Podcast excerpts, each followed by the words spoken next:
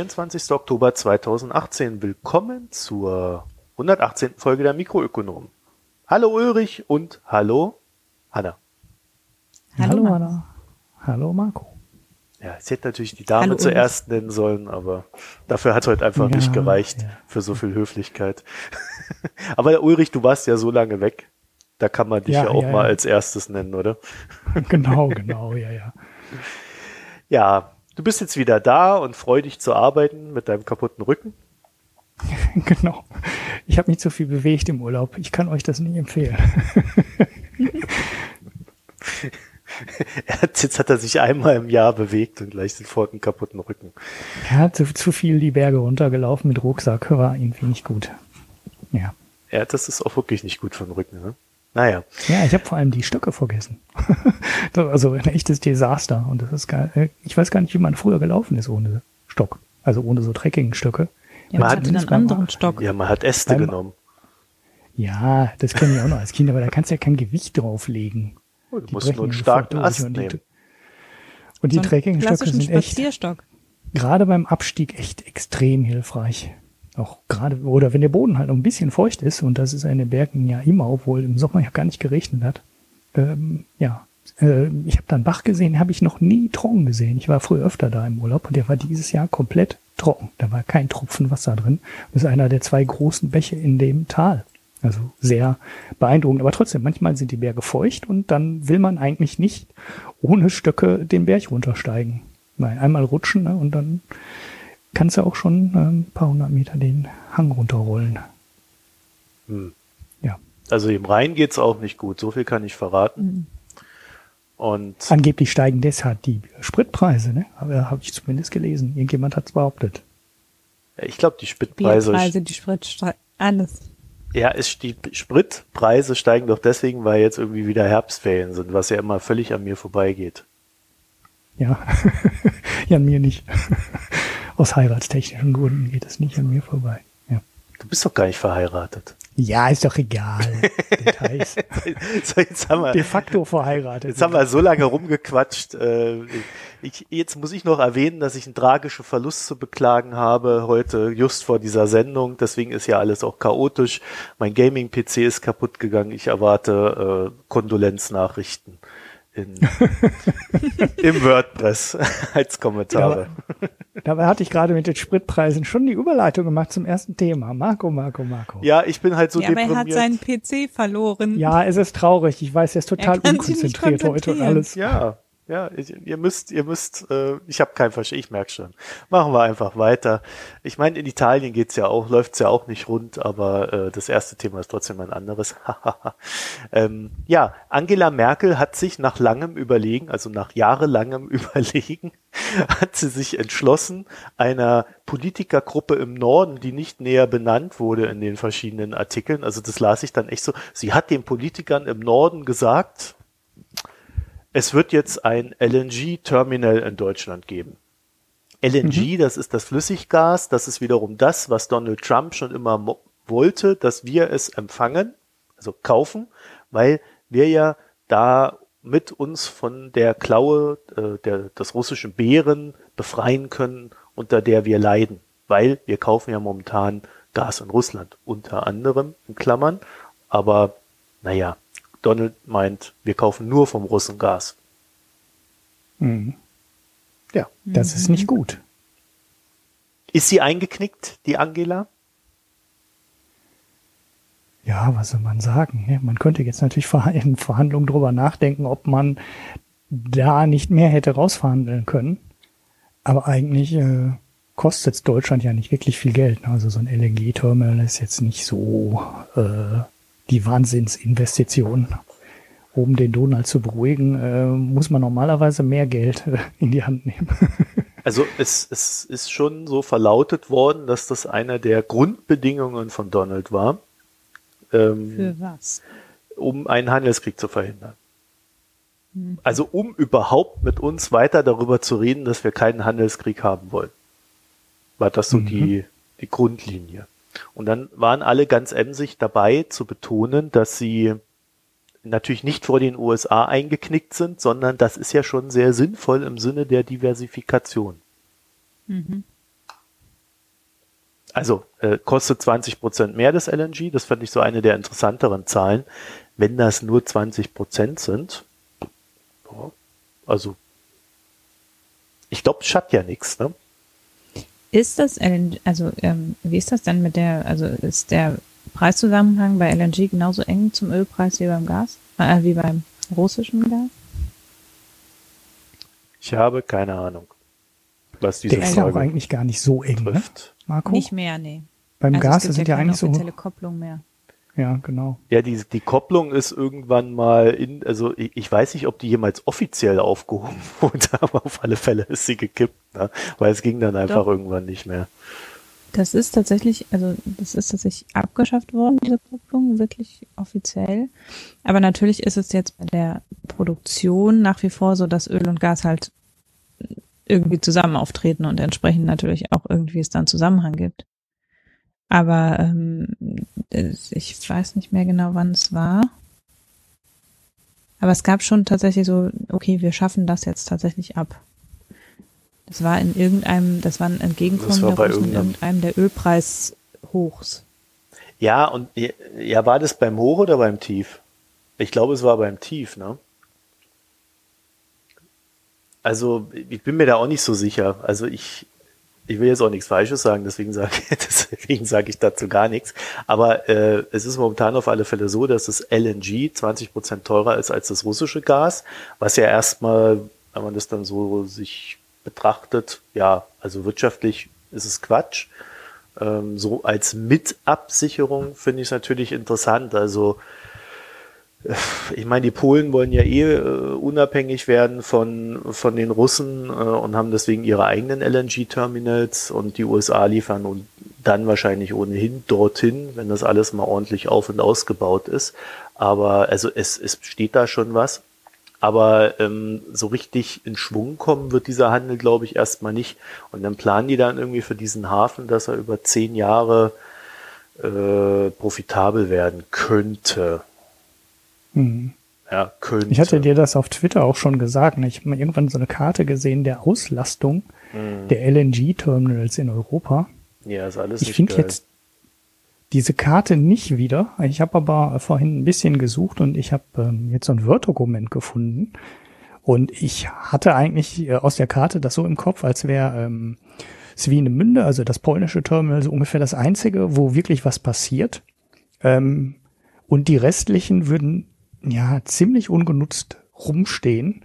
Also in Belgien gibt's welche, ähm, also Seebrügge, in Rotterdam gibt's natürlich welche, äh, Frankreich hat vier, sehe ich jetzt hier in der Liste. Italien hat drei. Das heißt, äh, Spanien hat sogar sechs. Ähm, und äh, Großbritannien hat auch drei. Das heißt, eigentlich gibt's schon jede Menge LNG-Terminals äh, in Europa.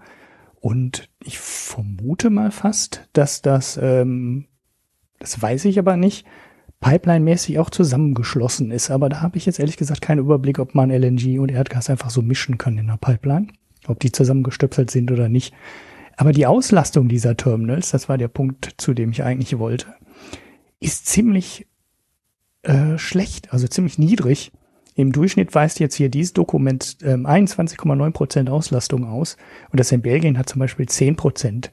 In Dünkirchen in Frankreich 5,2 Prozent, ähm, in den Niederlanden, in Rotterdam 4,8 Prozent, 4,08 Prozent Das heißt, eigentlich ist dieses Terminal sowas von unglaublich überflüssig, äh, was die reine Kapazität, also die reine Anlandungskapazität angeht.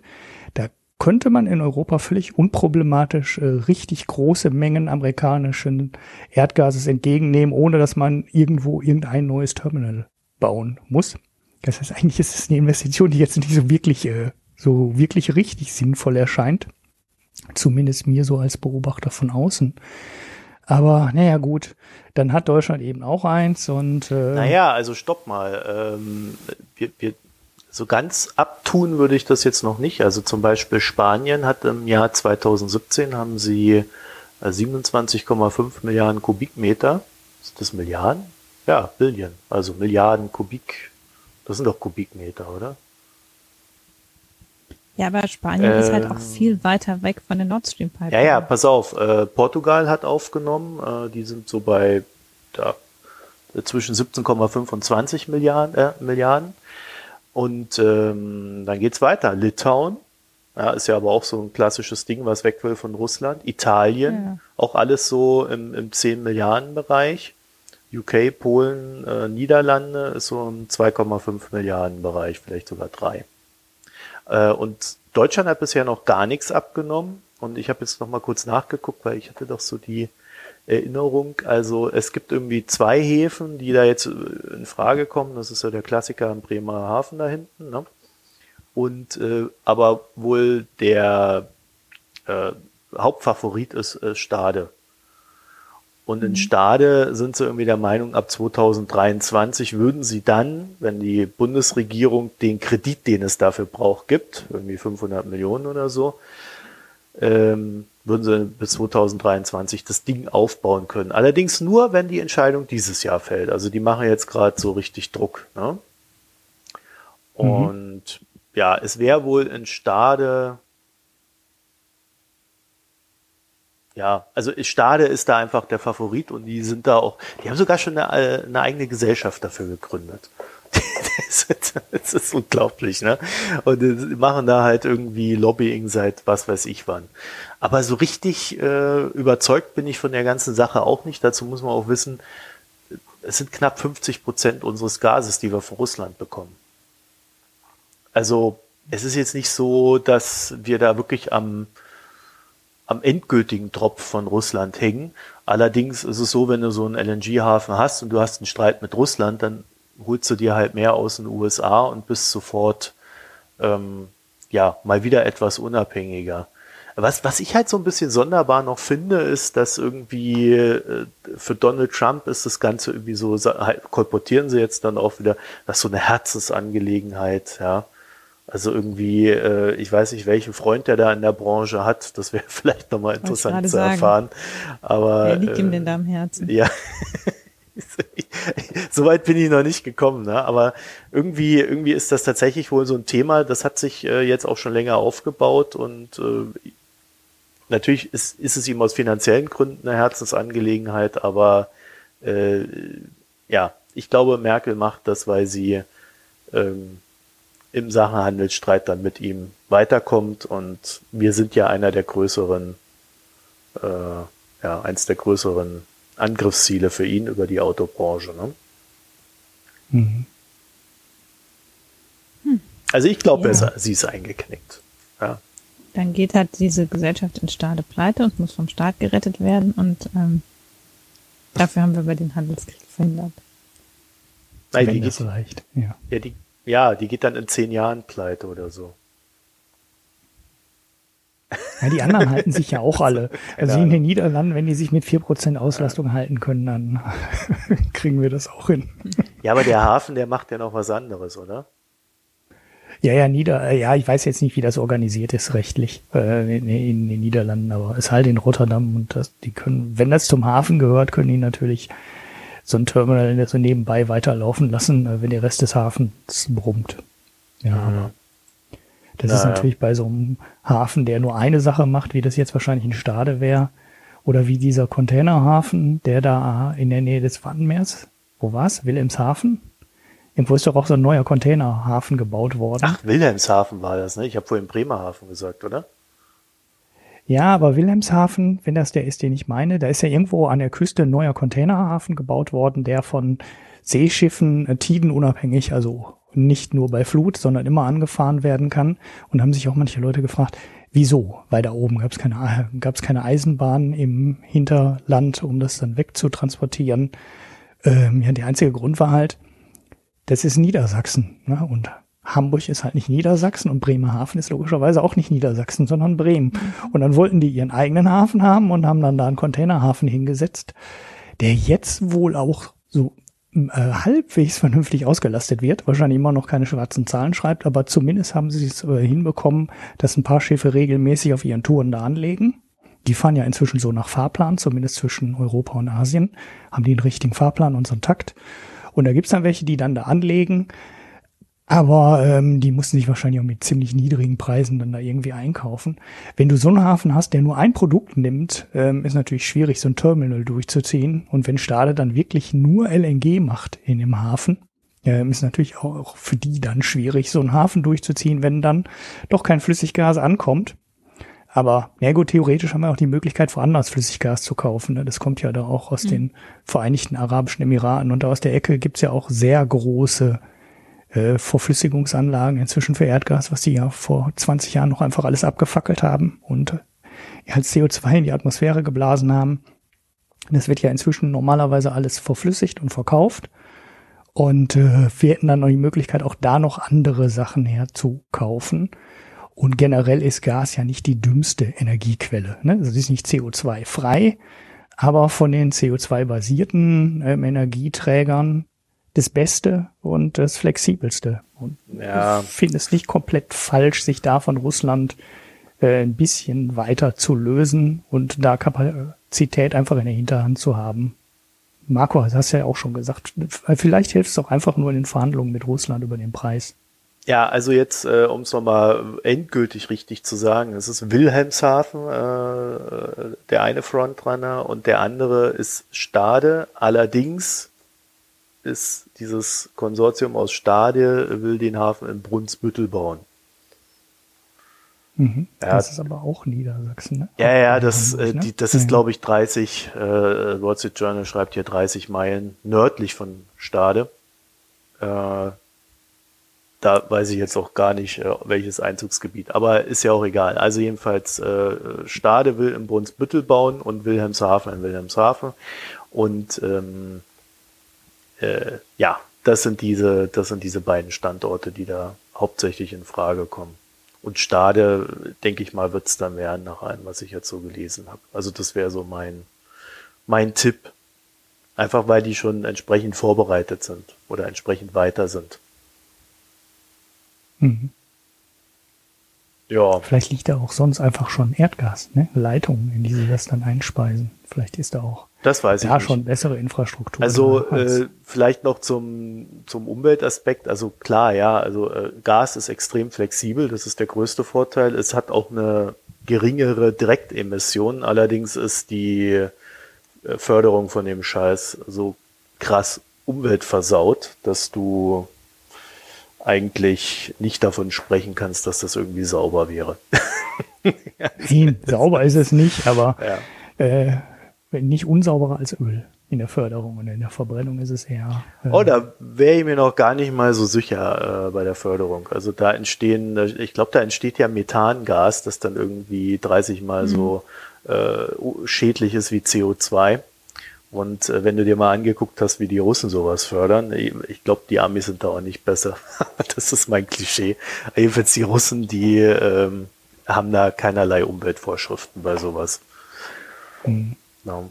Naja, okay, also äh, ist eine interessante geopolitische Entwicklung mehr, die da irgendwie so in diesen Handelskriegbereich mit reinspielt, aber so der richtige, der richtige Knaller ist es nicht. Ne? Ich habe auch so ein bisschen das Gefühl, dass Merkel das auch macht, das vielleicht so abschließend, um den Druck äh, bei den Nord, Nord Stream 2 Verhandlungen rauszunehmen, bei dem sie mhm. irgendwie von allen Seiten mittlerweile angeballert wird, außer natürlich von der russischen und Gerhard Schröder.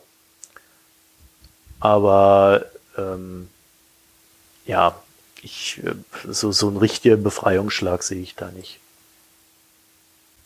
Dann würde ich sagen, kommen wir doch zu Gerd Müller. Und ich denke bei Gerd Müller, Hanna, denke ich immer sofort, gab es da nicht mal einen Fußballspieler? Ja, wenn man das googelt, das ist auch ganz so, äh, um Artikel zu suchen, dann tauchen immer mindestens genauso viele Fußballartikel wie diese Entwicklungsministeriumsartikel auf.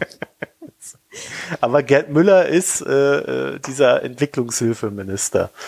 Ähm, Minister für wirtschaftliche Zusammenarbeit ähm, und äh, von der CSU. Genau.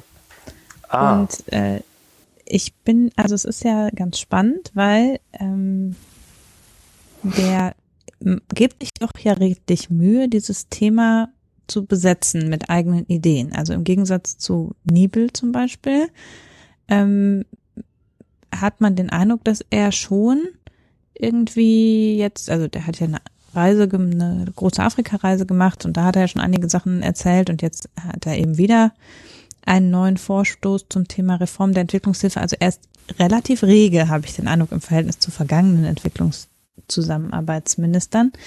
Das, was er allerdings dann vorbringt, ist jetzt eher so alter Wein in neuen Schläuchen, sagen wir mal.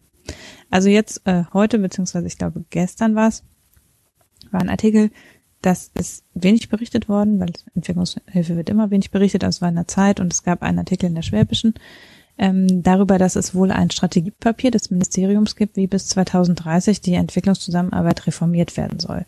Das ist jetzt taktisch gut erschienen, weil nächste Woche ein großer Afrika-Gipfel der deutschen Wirtschaft stattfindet. Also Angela Merkel lädt ein, äh, die deutschen Unternehmensvertreter zu Investitionsmöglichkeiten in Afrika zu verhandeln. Und kurz davor erscheint also dieses Strategiepapier des Ministeriums, in dem äh, im Wesentlichen wohl so zwei bis drei Punkte genannt werden. Das eine ist eben das, was die Schwäbische titelte mit äh, keine Entwicklungshilfe an Diktatoren, also dass Entwicklungshilfe stärker an ähm, die Erfüllung von bestimmten Kriterien gebunden sein soll. Also dass Deutschland nur Entwicklungshilfe ver vergibt an Länder, die wenig Korruption haben, für die Einhaltung der Menschenrechte einstehen ähm, und solche Sachen eben keine Diktatoren sind. Ähm, das ist das eine. Dann, ähm, dass Deutschland sich stärker auf einige Partnerländer konzentrieren soll. Also die insgesamt äh, über 80 Länder, die bisher Entwicklungshilfe kriegen, sollen alle überprüft werden und weniger sollen dann nur noch die Entwicklungshilfe bekommen. Und dass die deutsche Wirtschaft sehr viel mehr in Afrika investieren solle. Das sind so die drei wesentlichen Punkte. Und als ich das gelesen habe, ich habe ja im Dokument geschrieben, Gerd Müller möchte zurück in die Nullerjahre. Diese Idee, Entwicklungshilfe an bestimmte humanitäre Kriterien zu binden, ist eher eine alte Idee. Also ähm, es gab dazu mal eine Zeit lang Forschung, die eben gesagt hat, Entwicklungshilfe wirkt sehr viel besser in Staaten, die eine gute Demokratie haben, in denen die Menschenrechte eingehalten sind äh, und solche Sachen. Allerdings ist dieses Ergebnis wissenschaftlich nicht haltbar gewesen. Ähm, weil, äh, also es war methodisch nicht sauber ausgeführt und deshalb konnte das nicht, der, der Beweis nicht geführt werden. Es ist aber auch inhaltlich logisch. Natürlich ist es so, dass in Staaten, die unglaublich korrupt sind, sehr viel Entwicklungshilfe einfach versackt, ohne dass sie sinnvoll genutzt wird. Das Problem ist aber auch in Staaten, die total toll demokratisch organisiert sind, ähm, ist es immer noch so, dass man Schwerpunkte setzen muss bei der Ausgabe von Entwicklungshilfe, weil es einfach so ein Tropfen auf den heißen Stein ist, dass, dass es im Grunde trotzdem nicht viel mehr bringt, als die Regierung ungefähr über Wasser zu halten. Und deshalb kann man das nicht gut messen, ob es tatsächlich in demokratischen Staaten besser wirkt als in total schlimmen Diktaturen, weil ähm, ja, dafür müsste man ja sozusagen einzelne Projekte evaluieren, aber die Entwicklung, es gibt eben Projekt, äh, Deutschland macht wenig Projektförderung, sondern Deutschland hat strategische Partnerschaften mit bestimmten Ländern, wo dann eben in Kooperation Sachen gemacht werden, die man nur sehr langfristig, also Bildungsinvestitionen zum Beispiel, kann man halt nicht so von heute auf morgen evaluieren und dann nach bestimmter Evaluation nur vergeben. Und ähm, das ist auch das, was ich sofort dachte. Also natürlich ist es eine gute Idee zu sagen, wir alimentieren keine Diktatoren aus politischer Sicht, jetzt nicht unbedingt, weil die Entwicklungshilfe da besser oder schlechter wirkt, sondern weil man sagt, wir wollen halt keine Diktatoren äh, alimentieren, das ist ja richtig. Ähm, aber die Frage ist, wie will das deutsche Entwicklungshilfeministerium das überprüfen, wenn es schon der Weltbank und dem IWF reichlich schwer fällt, das vernünftig zu überprüfen und die verfügen über entschieden mehr Budget und entschieden mehr Leute ähm, und haben Niederlassungen in viele, vielen dieser Länder und trotzdem können die die Einhaltung von Kriterien auch nicht richtig sauber überprüfen. Und Deutschland geht jetzt also hin, sagt, ja, wir überprüfen jetzt jedes dieser Länder und dann sagen wir, du hast es gut gemacht, du hast es schlecht gemacht, du kriegst jetzt noch was und du kriegst nichts. Also da frage ich mich doch, äh, welche Fachleute das adäquat beurteilen wollen.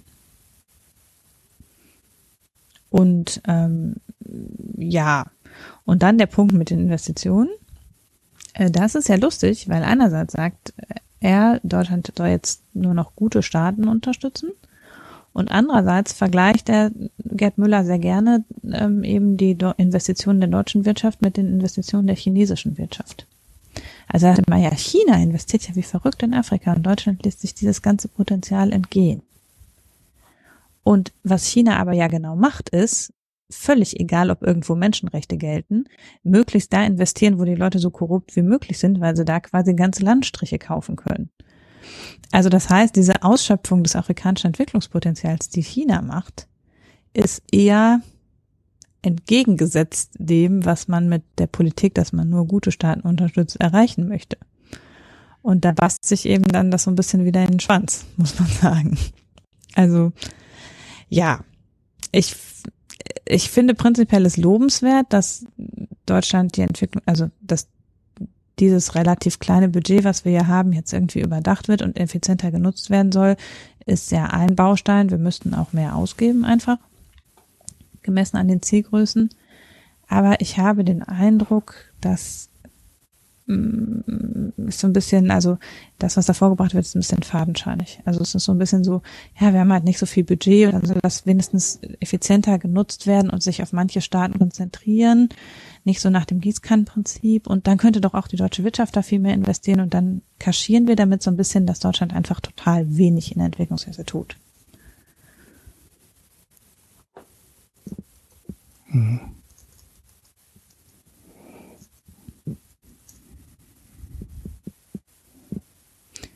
Mm, ja, einerseits haben wir eine Verpflichtung, sind wir eine Verpflichtung eingegangen.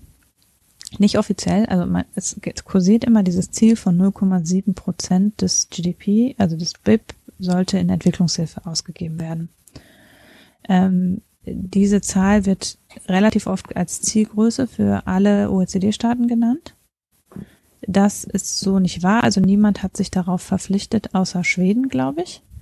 Aber ähm, im Rahmen der Verhandlungen zu den ähm, Sustainable Development Goals im Rahmen der Vereinten Nationen haben schon die Staaten insgesamt eigentlich alle gesagt, sie wollen mehr Entwicklungshilfe geben.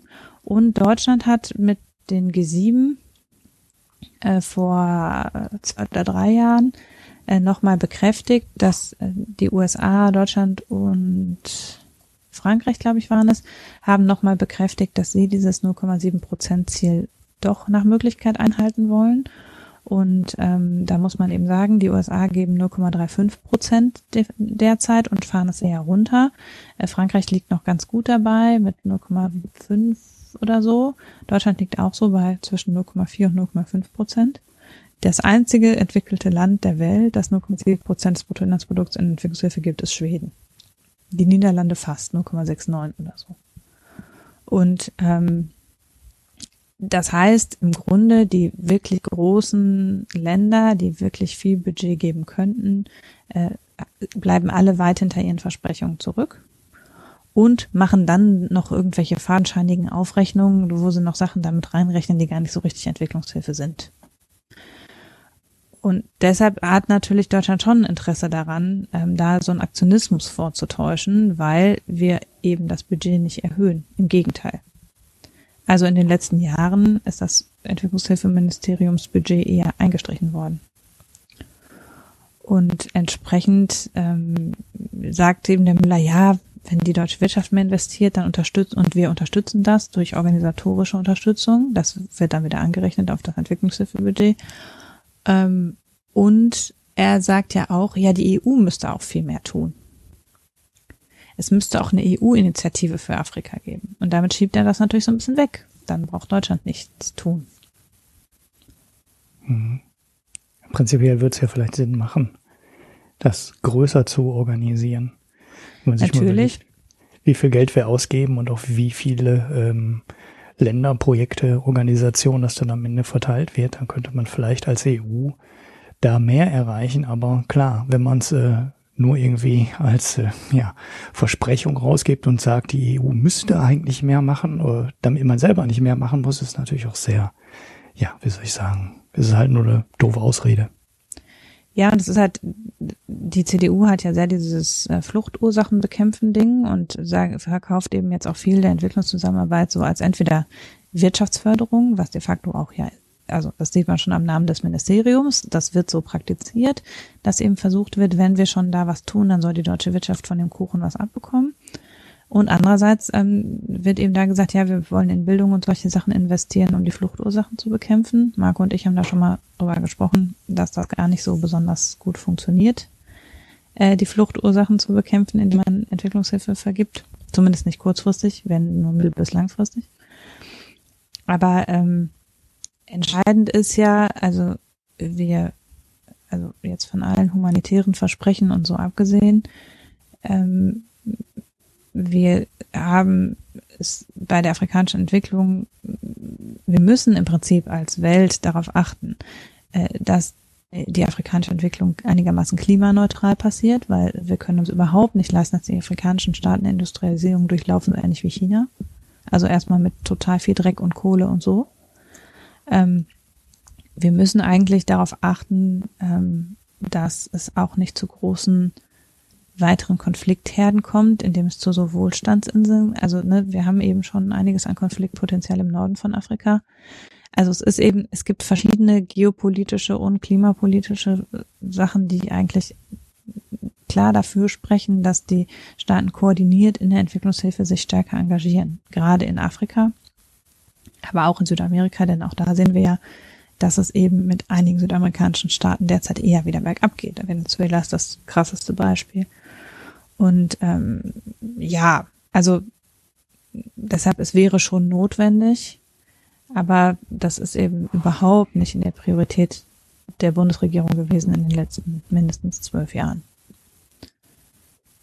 Und ähm, entsprechend macht da jetzt der Entwicklungshilfeminister so ein bisschen Kosmetik, würde ich sagen. Wobei eben da nicht alles schlecht ist, das nur eben zum Teil ja, also manche der Ideen sind nicht neu oder eher alt und haben sich schon als nicht so gut erwiesen. Und das mit der Fokussierung auf einzelne Länder ist auch ein altes Ding. Äh, das ist natürlich klar, wenn man nur wenig Budget hat, ist es vielleicht besser, das auf einzelne Länder zu konzentrieren. Aber nach welchen Kriterien erfolgt dann da die Auswahl dieser Länder? Hm. Also da gibt es eben auch viel Spielraum für dann geopolitisch strategische Entscheidungen. Und dass das eine richtig schlechte Idee ist. Also zu fördern der, der einem als Partner gelegen kommt. Das hat der Kalte Krieg sehr deutlich gezeigt. Ja, ich bin da immer so ein bisschen ratlos bei der ganzen Geschichte, muss ich zugeben. Auf der einen Seite denke ich mir, es ist natürlich erstmal legitim zu sagen, ja, ähm, äh, ich gebe irgendwas und dann will ich dann aber auch, wenn irgendwo was gemacht wird, auch wieder mit dabei sein. Und auf der anderen Seite denke ich mir, äh, es könnte ja auch viel sinnvoller sein, wenn man eine gute Beziehung zu, und, äh, zu, zu Unternehmen, hätte ich jetzt fast gesagt, zu, äh, gute Beziehung zu anderen Staaten aufbaut und man dann allein deswegen immer automatisch dabei sein wird, weil man halt einen guten Ruf hat. Ja, das äh, würde ich ja vielleicht auch nicht von der Hand weisen wollen. So und äh, so kann man sich da halt immer im Kreis drehen. Aber überhaupt zu sagen, man, man haut kein Geld in Entwicklungshilfe und spart sich's ganz und versucht es dann so zu verkaufen, als ob es noch toll wäre. Ja, das, das ist so irgendwie so das, also das ist irgendwie für mich die schlechteste Variante von allen. So wie man halt äh, irgendwie Geld für Flüchtlinge verspricht, dann irgendwie das Geld nicht auszahlt an die UNHCR und dann auf einmal rennen die ganzen Flüchtlinge vor lauter Hunger irgendwie dann doch nach Deutschland. das ist einfach keine sehr weitsichtige Politik, egal wo man da in diesem Bereich hinschaut, bei dem, was Deutschland tut. Hm. Ja. Ja. Ich habe höchstens eine Idee, wer vorgeschlagen hat, äh, das wieder nach Kriterien zu vergeben, die überprüft werden. Nämlich diejenigen, äh, die das nachher überprüfen. Ja. Also die Berater, die dir dann empfehlen, das zu überprüfen, sind dann auch die Berater, die das äh, überprüfen und dann zweimal Geld verdienen, erst mit der Beratung und dann mit der Überprüfung. Aber gut, das ist, äh, wahrscheinlich ist es gar nicht so unrealistisch, was ich jetzt so eher so im Spaß gesagt habe. Weil oft hat man ja das Gefühl, dass da die Beratungs äh, äh KPMGs und McKinseys und ich weiß nicht, wer hinläuft und dann immer genau so Vorschläge gibt und dann nachher für den Vorschlag, den sie gegeben haben, auch den Auftrag bekommen, das dann durchzuführen. Vielleicht läuft das diesmal auch wieder so, ähm, weil der Minister selber vielleicht auch einfach vom Thema zu wenig Ahnung hat und dann zu viel externes Know-how sich dazu holen muss und äh, ja, dann am Ende so Ideen dabei rauskommen. Ja, es ist vor allen Dingen so, dass also ähm, im Bereich der Entwicklungsforschung, Entwicklungshilfe, Entwicklungspolitik ist es auf jeden Fall so, das wird in anderen Ministerien auch so sein. Ähm, da ist nicht unheimlich viel fachliche Expertise in dem Ministerium. Also natürlich haben die Fachleute, aber nicht, sicher nicht genug, um 84 Länder detailliert zu überprüfen. Und ähm, eben Deutschland hat ja zwei bis drei große Player in der Entwicklungszusammenarbeit, also das die GIZ, ehemals GTZ, ähm, das Deutsche Institut für Entwicklungspolitik, was quasi zu 100 Prozent von staatlichem Auftrag lebt. Und ähm, dann, ach ja, dann gab es noch den Deutschen Entwicklungsdienst, der mit der GTZ zusammen jetzt die GIZ ist. Und ähm, da da ist letztlich die Expertise und da sind auch viele Leute, die Ahnung haben und die eben dann sowas auch im Zweifel im Auftrag durchführen. Nur so ist es eben auch in Deutschland organisiert, dass eben, das ist in den meisten anderen Staaten übrigens auch so. Also die USA zum Beispiel haben USAID, die im Prinzip für im Auftrag des Staates die Entwicklungsbeurteilung, Vergabe, Projektabwicklung und so weiter machen. Und so ist es auch in, in den Staaten, die da vorbildlich sind, wie den Niederlanden oder Schweden überall ist es letztlich so, dass das an irgendwie solche Agenturen abgegeben ist. Und äh, das ist aber natürlich, ja, also dass da gleichzeitig quasi die Beurteilung, die Beratung, die Evaluation und die Abwicklung von Projekten dann jeweils in einer Agentur liegt. Hm. Also kann man so und so sehen und es ist da sicher so, dass eben dadurch, dass ähm, ja jetzt äh, so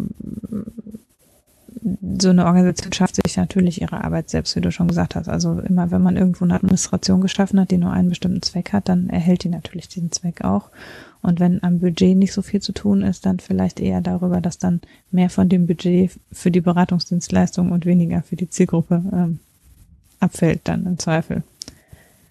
Aber ja, also ich finde ganz spannend, also was Gerd Müller sicher gegenüber den vergangenen Ministern deutlich expliziter macht, ist zu betonen, dass es um diese strategische äh, über Unterstützung von strategischen Investitionen geht. Also da nimmt er überhaupt kein Blatt vor den Mund, dass er eben sehr klar den Vergleich zu den USA oder China zieht und sagt, die deutschen Unternehmen sollen in Afrika investieren. Das ist auch sowas, Gerd Niebel hat das so halb irgendwie auch gesagt, aber eben nicht so, äh, Dirk Niebel ist er, äh, nicht so richtig. Und das ist wirklich bei Müller so, der sagt das sehr klar raus. Und da ist jetzt grundsätzlich auch, also wie du gesagt hast, Marco, ich finde, das ist auch legitim und richtig, das so anzusprechen, denn es ist die Aufgabe dieses Ministeriums, genau diese Förderung zu machen. Ähm, nur kann man das nicht gegen die Entwicklungshilfe, das ist halt keine Entwicklungshilfe. Also das kann man halt nicht gegeneinander aufrechnen im Prinzip.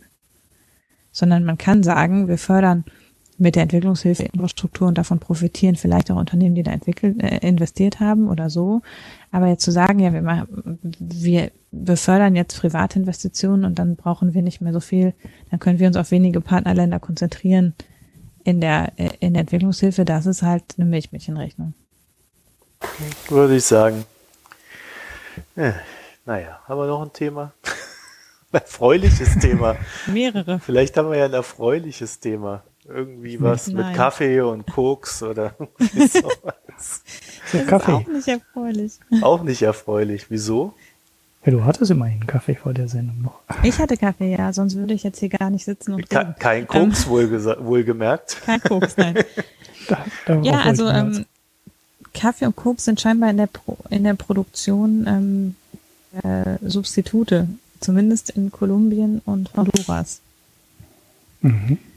Äh, deshalb äh, habe ich es so genannt. Also es ist, äh, ähm, es ist wohl so, dass es relativ starke ähm, Verwerfungen im Kaffeepreis gab. Also das ist so.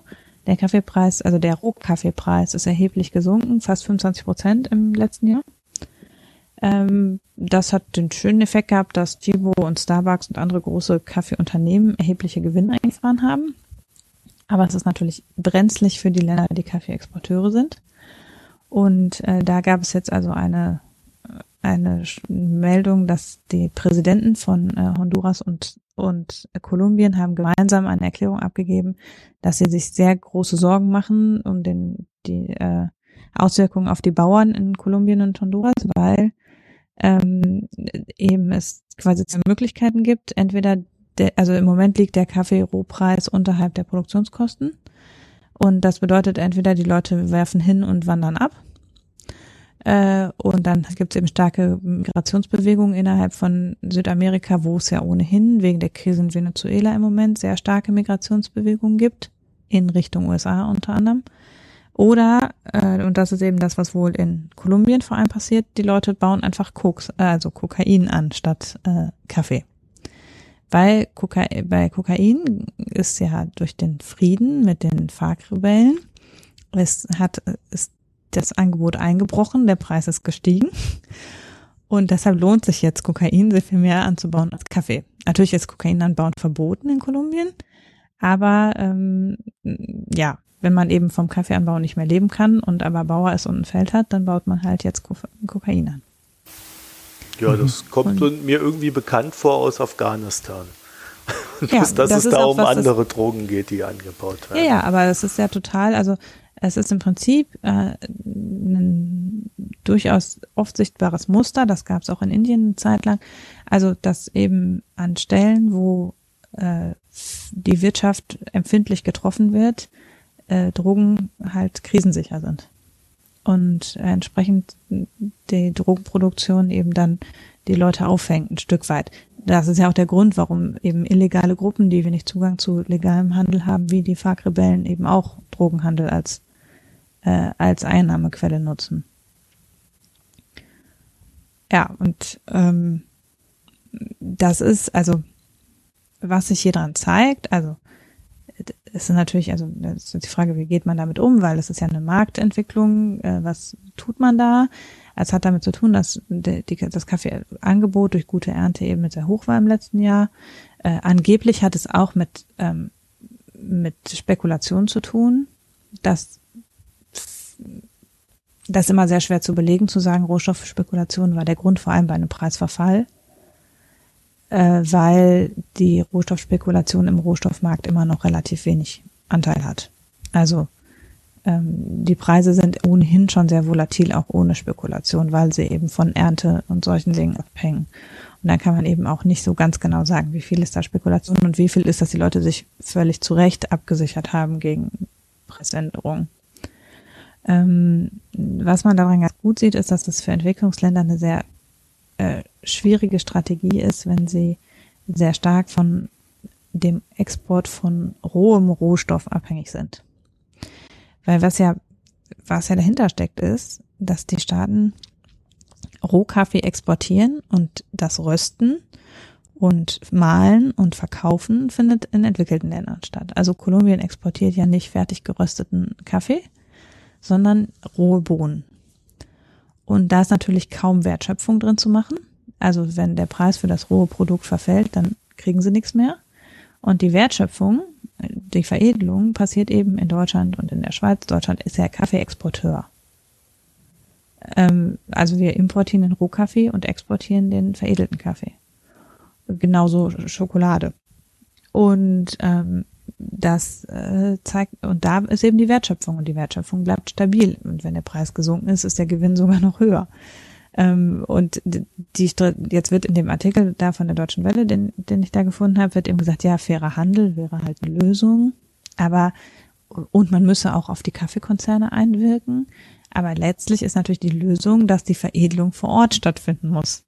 Also dass wenn der Rohka wenn quasi der Gewinn daraus, dass der Rohkaffeepreis niedrig ist, im Land verbleibt, weil dann Kaffeeröstereien im Land einen höheren Gewinn machen, dann lässt sich das anders umverteilen.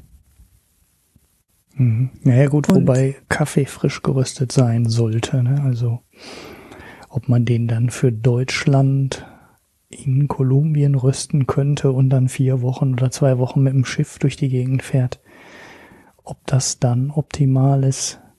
Nee, also bei meinem Kaffeehändler steht immer das Röstdatum dran. amerikanischen Markt ist. Also natürlich ja, okay, für Deutschland ja. muss man überlegen, aber Ähm, innerhalb des afrikanischen, äh, des südamerikanischen oder des amerikanischen Kontinentes weiß ich nicht, ob nicht ähm, die Strecken kurz genug sind. Hm. Also ja, gut, muss der Kaffee meinst du Brasilien röstet nicht selber? Werden. Bitte? Meinst du Brasilien röstet den Kaffee nicht selber? Brasilien also, weiß ich nicht. Aber so, ob die das nach äh, in die USA schippern erst und dann wieder zurück. Ähm, klar, äh, also wenn wir Exporteur sind, dann gibt sicherlich äh, den Überschuss, der sollte schon mal woanders geröstet werden. Aber ähm, ja, so ganz generell und weltweit ausrollen kann man das wahrscheinlich nicht. Also bei Schokolade weiß ich, weiß nicht, hält sich Schokolade länger? Ich weiß ja ehrlich gesagt nicht, wie schnell Kaffee schlecht wird. Ich weiß nur, dass ich so einen Kaffeeversender habe und da steht immer das Röstdatum dran und dann auf der Homepage. Ja, das hält sich schon eine Weile. Also das musst du jetzt nicht innerhalb von zwei Wochen verbrauchen, nachdem du es da äh, geröstet hast. Aber äh, es ist natürlich so, dass bei Kaffee schon eher noch so ist, äh, ja, also je frischer es ist, desto besser ist er. Ja, aber äh, ich glaube, das ist ja nicht das Thema, das, äh, also für mich in, in dem Fall, sondern das ist halt ein Aspekt in diesem Land, aber äh, theoretisch könnte so ein Land ja auch noch andere, ja. naja, äh, Wirtschaftszweige aufbauen als Kaffeeanbau. Und das muss halt auch erfolgen. Ja, das ist halt das andere, dass natürlich, ähm, das, das ist ja auch, wenn die jetzt Obst produzieren oder Blumen, nichts anderes. Es ist halt, Landwirtschaft ist ein extrem risikoreiches Business.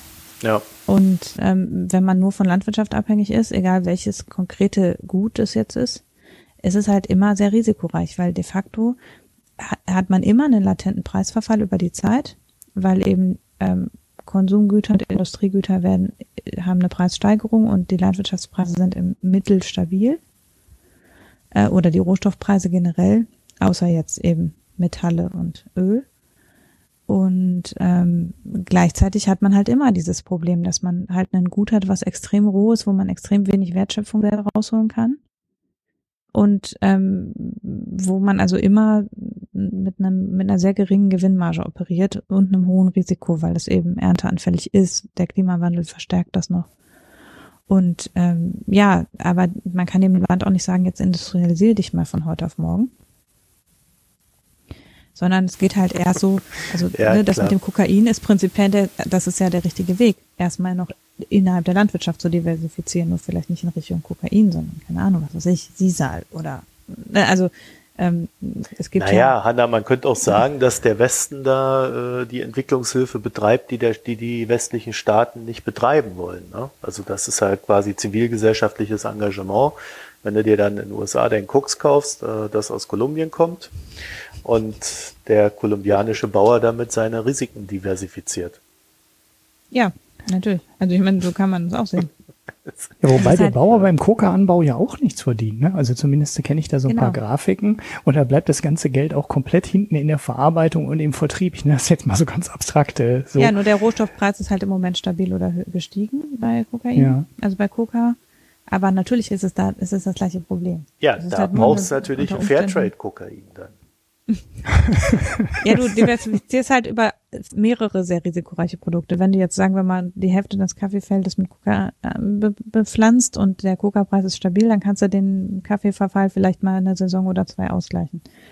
Aber ähm, ja, am Ende wirst du halt auch nicht aus einem Bauern einen Facharbeiter machen innerhalb von zwei bis drei Jahren, sondern man muss halt schon gucken, was innerhalb der Landwirtschaft eine Sache ist natürlich, was durch Entwicklungshilfe gemacht werden kann, ist Effizienzgewinne, ähm, bessere Bewirtschaftung von Flächen und so weiter. Also man kann natürlich auch noch was daran tun, dass die Gewinnmarge in der Landwirtschaft höher ist. Ähm, aber am Ende, ja, geht es halt nur über Diversifizierung und eine Abkehr von Produkten, die man relativ roh exportieren muss. Also mhm. man könnte ja auch landwirtschaftliche Produkte anbauen, die man selber veredeln kann. Auch in großem ja. Maßstab. Mhm und ähm, wo man mehr von der Wertschöpfungskette im, im Land haben kann, auch mit relativ einfacher Industrie und so weiter. Aber das ist natürlich äh, ein Ausmaß auch an strategischem, was man schwierig jetzt an den einzelnen Bauern bringen kann, der schon immer Kaffee angebaut hat. Das ist ja über Generationen gewachsen. Mhm. Was nützen denn diese ganzen Labels, die es da gibt. Also sobald du ein Kakaoprodukt kaufst, ist da hinten so ein Label drauf. Ne? So ein irgendwas fairer Anbau. Also nicht im, äh, auf jedem, meine ich. Ne? Gibt's ja fast, also mhm. fast auf jedem ist ja irgend so ein Ding drauf. Nützt das irgendwas oder ist das reine äh, nur Marketing? Also es gibt ein paar Labels, die wo man die ganz zuverlässig sind. Also das Fairtrade-Label, also dieses tatsächliche Fairtrade-Label, dieses türkis-grüne Logo, mhm. Das ist schon, also das ist schon der Goldstandard quasi. Also äh, das Fairtrade-Label umfasst ähm, gerechte Bezahlung, ähm, eine, eine Sicherung von Arbeitsschutz, eine, eine Unterstützung von kleinbäuerlichen Genossenschaften, dann ähm, Umweltschutz und Arbeitsschutzstandards und die Beteiligung äh, von äh, an so Fonds, so Kompensationsfonds für Ernteausfälle und solche Sachen. Und ähm, man darf auch Fairtrade, das Fairtrade-Label kann nur vergeben werden, äh, wenn es eine Direktvermarktung gibt. Also wenn nicht mhm. noch ein Zwischenhändler im Land den Gewinn ab, abgreift. Das ist allerdings auch das Problem am Fairtrade-Label, dass das einige äh, pro, einige Produkte und auch einige Wertschöpfungsketten ausschließt. Also es gibt halt Produkte, wo es einfach nicht möglich ist, diese Standards zu erfüllen. Oder wo die Zertifizierung auch einfach zu kompliziert wäre. Äh, also selbst wenn man wollte, äh, wäre es eben zu kompliziert, diese Zertifizierung durchzuführen. Und es gibt relativ viele, zum Beispiel äh, deutsche Bio-Hersteller, äh, also jetzt zum Beispiel der Alnatura Supermarket oder so, die keine Fairtrade-Produkte haben, weil die sagen, wir sind Großeinkäufer, wir wollen selbst einkaufen, aber wir können uns die Fairtrade-Zertifizierung all unserer Bauern können wir uns nicht leisten. Deshalb geben wir so ein eigenes Label raus. Und also mhm. zum Beispiel Natura hat halt so eine eigene Initiative, wo sie selber was zertifizieren. Mhm. Naja, und das da Problem wiederum, haben wir hier in, bei den Biobauern in Deutschland und so auch schon mal besprochen, da ist es im Endeffekt ganz ähnlich, weil die unfass, unfassbare Bürokratie auch da dran hängen haben, dass äh, ja. äh, keine ja, äh, ähm, äh, Pflanzenschutzmittel eingekauft werden und keine äh, Pharmazeutika für die Tiere und ich weiß nicht was alles und das extrem aufwendig ist und dann deswegen auch sehr viele darauf verzichten, ähm, da Bio drauf zu schreiben. Ja, und bei Fairtrade ist es halt auch so, dass die jetzt sagen, wir haben 20 Zulieferer und wir haben, wir können sicher sagen, dass wir mit jedem von denen einen fairen Vertrag geschlossen haben, dass wir das genossen, dass das alles Genossenschaften sind und so. Aber wir können halt nicht bei jedem von dem denen die Einhaltung von Pflanzen, nicht Verwendung von Pflanzenschutzmitteln und sowas alles überprüfen. Und deshalb können wir eben das nicht, können wir diese Zertifizierung nicht durchlaufen. Und ähm, dann, das ist ein valides Argument, aber das verwässert natürlich diese ganze Zertifizierungspraxis. Also dann ist es eben so, dann hat halt äh, Natura hat sein eigenes Label und DM hat sein eigenes Label und was weiß ich wer, ne, alle die großen Player im Biomarkt, die haben dann alle ihr eigenes Label und dann kann, erklären die da toll drauf, was sie alles einhalten und überprüfen kann es letztlich keiner. Mhm. Ähm, das ist halt was, was ja im, im Biomarkt hat ja zum Beispiel das EU-Biosiegel war ja auch so ein kleinster gemeinsamer Nenner, ähm, der sehr viel weniger umfassend ist als die anderen Zertifikate, die es da im Biobereich gibt. Und ähm, sowas gibt so im Fairtrade-Markt eben nicht. Also es gibt mhm. eben nur das Fairtrade-Label, das ist eine unglaublich hohe Barriere die je nach Produkt, also zum Beispiel findet man sehr viel Fairtrade Rosen, weil es da offenbar relativ gut von der Produktionsstruktur passt. Aber es gibt ähm, und Fairtrade Schokolade, auch Kakao, da ist es relativ weit. Aber zum Beispiel bei Obst und Gemüse gibt es so gut äh, Fairtrade Bananen musst du suchen. Ne? Also da ist es selbst die Bio äh, im Biomarktbereich findest du so gut wie keine Fairtrade Sachen. Also da ist es mhm. offenbar schlecht machbar. Und da wäre eben so ein etwas geringer angesetztes oder so ein, so ein Label, was auch honoriert, wenn man sich um die Erreichung bemüht, bestimmter Standards, würde da vielleicht helfen. Aber letztlich ist halt der ganze Fairtrade-Markt ist halt eine Nische. Also das mhm. ist total toll und wär, würden wir alle jetzt Fairtrade-Produkte kaufen, wäre das super.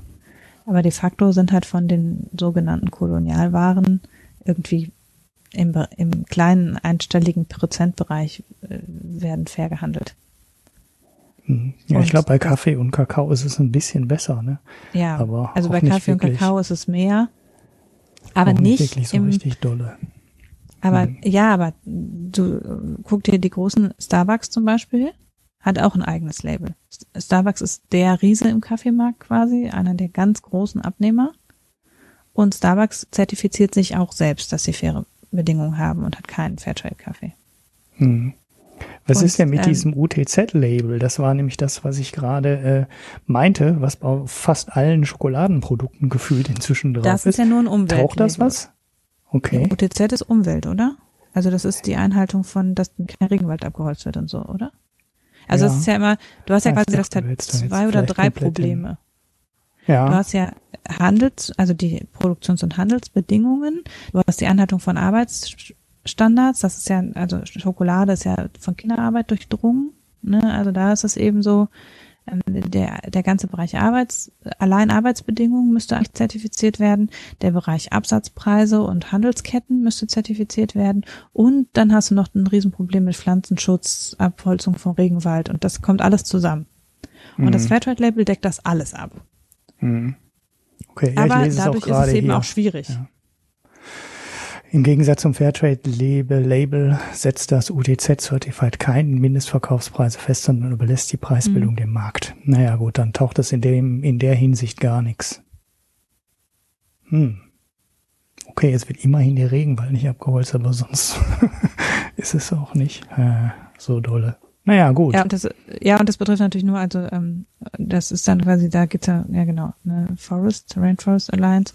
Es gibt natürlich auch ähm, Produkte aus Industrie, äh, aus Entwicklungsländern, die nicht in, im tropischen Bereich liegen. Und da ist es dann eben auch nicht. Aber also ähm, man tut natürlich jetzt unter, schon was Gutes, wenn man Fairtrade kauft, aber es gibt eben auch eine ganze Reihe, glaube ich, von Produkten, die nicht Fairtrade sind, die man auch guten Gewissens kaufen kann. Nur es ist halt total schwer, das zu überprüfen. Ähm, wenn es jetzt nicht ein Unternehmen ist, was selber sehr viel da reinsteckt, äh, da Transparenz zu schaffen. Mhm. Und ja, dadurch, also ich halte das, äh, also ähm, ich glaube, fair, fairer Handel ist nicht die einzige Lösung für das Problem, sondern es ist schon so, dass einfach extrem gefährlich ist, wenn Länder nur auf Basis von einem oder zwei landwirtschaftlichen Produkten exportieren es ist halt generell ein Problem, wenn du einfach nur Landwirtschaft machst. ist, damit fängt es halt an. Und äh, mit diesen ganzen Labels, da können wir uns halt auch vormachen, was wir wollen. Wenn du da mal guckst, wie, wie, was dieser ganze Fairhandel zu, zu welchen Lebensverhältnissen der führt. Klar, das ist vielleicht besser, als es vorher war. Aber das, da leben die noch lange nicht auf unserem Niveau. Ja, und wenn, und dann fängst du dich nämlich an, darüber zu streiten, was ist fair. Und äh, fair wäre dann natürlich, äh, wenn die die Möglichkeit hätten, mit dem, was sie da tun, auf dem Niveau zu leben, das wir haben. Und das ist halt nicht der Fall. Deswegen finde ich, ja klar, fair ist immer noch besser als gar nicht, als völlig asozial. Aber, aber eine Lösung sehe ich darin halt auch irgendwie nicht. Oder ich habe sie zumindest noch nicht gefunden. Und ähm, ja, also ich, ihr habt da sehr ambivalente Gefühle für diesen ganzen Kram. Ja, aber es zeigt, also ich, ich finde, dieses Beispiel zeigt das wirklich par excellence, dass, dass, dass Landwirtschaft ähm, halt ein super risikobehaftet ist und dass die Länder halt ja. ähm, sich dann, dann sagen die, ja, es ist jetzt alles schrecklich, aber was kann man jetzt tun? Also was Starbucks halt gemacht hat, ist, sie spenden jetzt. Aber das löst ja das strukturelle Problem nicht. Mhm. Und das ja, das ist wie du sagst, genau. Also Landwirtschaft, vor allem nur ein landwirtschaftliches Produkt, aber sowieso ist Landwirtschaft alleine halt ähm, zwar der Einstieg in die Entwicklung, aber kann nicht alles sein. Tja. Das andere Problem ist natürlich, dass du im, wenn du ein, äh, wenn du halt die Welt dann auch in Konkurrenz siehst, dass es natürlich äh, nebst Gewinnern auch immer wieder Verlierer geben wird. Ne? Die Frage ist dann nur, wie kann man äh, es schaffen, dass du ein Handelssystem hast, in dem auch der Kleine fair behandelt wird. Und zwar in dem Sinne, dass er sich gegen Große durchsetzen kann mit seinen Produkten. Ja, weil Kapitalismus hat halt immer Skalierung und Skalierung bringt Vorteile. Aber es gibt dann halt auch Ungleichgewichte in den Möglichkeiten, die da aufgebaut werden. Und die sind, glaube ich, sehr schwer zu eliminieren. Ja, wobei manche der Länder sind durchaus groß an ihrem jeweiligen Markt. Also Kolumbien hat einen ziemlich großen Anteil am Kaffeemarkt. Aber die Länder sind, das ist historisch gewachsen, haben die trotzdem keine Macht. Also ähm, die sind halt, äh, die sind auf dieses Gut festgelegt, weil das aus, noch aus der Kolonialzeit kommt. Und die, viele der Verträge und der Arten, wie, die, wie der Absatz funktioniert, kommen halt auch noch aus der Kolonialzeit. Und das ist halt, das, da kommen jetzt letztlich kapitalistische Strukturen auf was drauf, was niemals mit fairen Mitteln gestartet ist. Also die Länder sind nicht in diesen Markt reingekommen äh, mit dem Marktanteil, den sie jetzt haben, als neue Player in den Markt, weil dann hätten sie eine ganz andere Marktmacht sondern die setzen enorm viel des Gesamt, der Gesamtkaffeeproduktion sozusagen, also jetzt nicht enorm, nicht die Mehrheit, aber Kolumbien hat einen großen Anteil am Kaffeemarkt. Und äh, dem, und die anderen Länder in Südamerika auch. Und trotzdem diktieren die nicht die Preise. Weil die sind nicht organisiert, da gibt es keine organisierten Strukturen und so weiter, weil es eben äh, so war, dass letztlich irgendein europäisches Unternehmen, äh, eine Kaffeefamilie, Dynastie ist gekommen und hat da mit jedem Bauer einzelnen total halsbrecherischen Vertrag für den äh, abgeschlossen. Und diese, davon profitieren wir alle immer noch. Und das ist das, das systematische Problem, ist, dass eben der gesamte Landwirtschaftsabsatz von Entwicklungsländern kommt aus der Kolonialzeit und folgt diesen Strukturen. Hm. Ja, und dann die Firmen, die das dann alle verarbeiten und exportieren, ähm, das sind halt auch äh, die gehören halt auch überwiegend den Ausländern, den alten Kolonialherren. Mhm. Da hat sich ja so an der Struktur im Endeffekt, die haben zwar auf dem Papier eine Unabhängigkeit bekommen und dürfen selber wählen, ähm, wenn sie eine Demokratie haben, aber an den wirtschaftlichen Strukturen hat sich sehr, sehr wenig geändert. Und äh, ja, es ist natürlich auch schwierig, dann da rauszukommen, wenn das äh, das ist dann relativ leicht auch gesagt, man muss sich diversifizieren, aber ist dann in der Praxis auch gar nicht so einfach, weil ja, Landwirtschaft umstellen ist halt auch immer eine langfristige Nummer. Ne? Mhm. Ja. So Weinreben, ne? Reben anpflanzen und so, dann erntest du teilweise nach sechs, acht Jahren Obstbäume und so weiter. Hast halt sehr viele Sachen, mhm. wo du erstens nicht gerade wenig Know-how für brauchst und äh, oft eben auch viel Zeit. Ne? Und das ist äh, ja schwierig, dann zu sagen, ich mache jetzt mal was Neues. Da kommst du dann halt gerade, wenn du jetzt nicht so ein tolles Auskommen hast, und äh, ja, so gerade irgendwie von deinem ähm, Acker leben kannst oder von deinen Pflanzen leben kannst, kommst du halt auch relativ schwierig daraus. Hm. Ja. Das wäre so ein Punkt für Entwicklungshilfe, ne? Wo man wirklich mal konkret helfen könnte, wenn man dann sagte, mach doch mal was anderes. Ihr ja. ehemalige Kakao- oder Kaffeegenossenschaft und äh, macht jetzt mal ähm, was anderes oder stellt mal auf Mischwirtschaft um oder so. Das wäre vielleicht mal eine ganz gute Sache, die man über Entwicklungshilfe fördern könnte. Aber na gut, da profitiert dann halt nicht Siemens und kann eine Pumpe oder ein Kraftwerk verkaufen. hm. Dafür das Klima vielleicht, wenn der Regenwald nicht abgeholzt wird. Aber gut.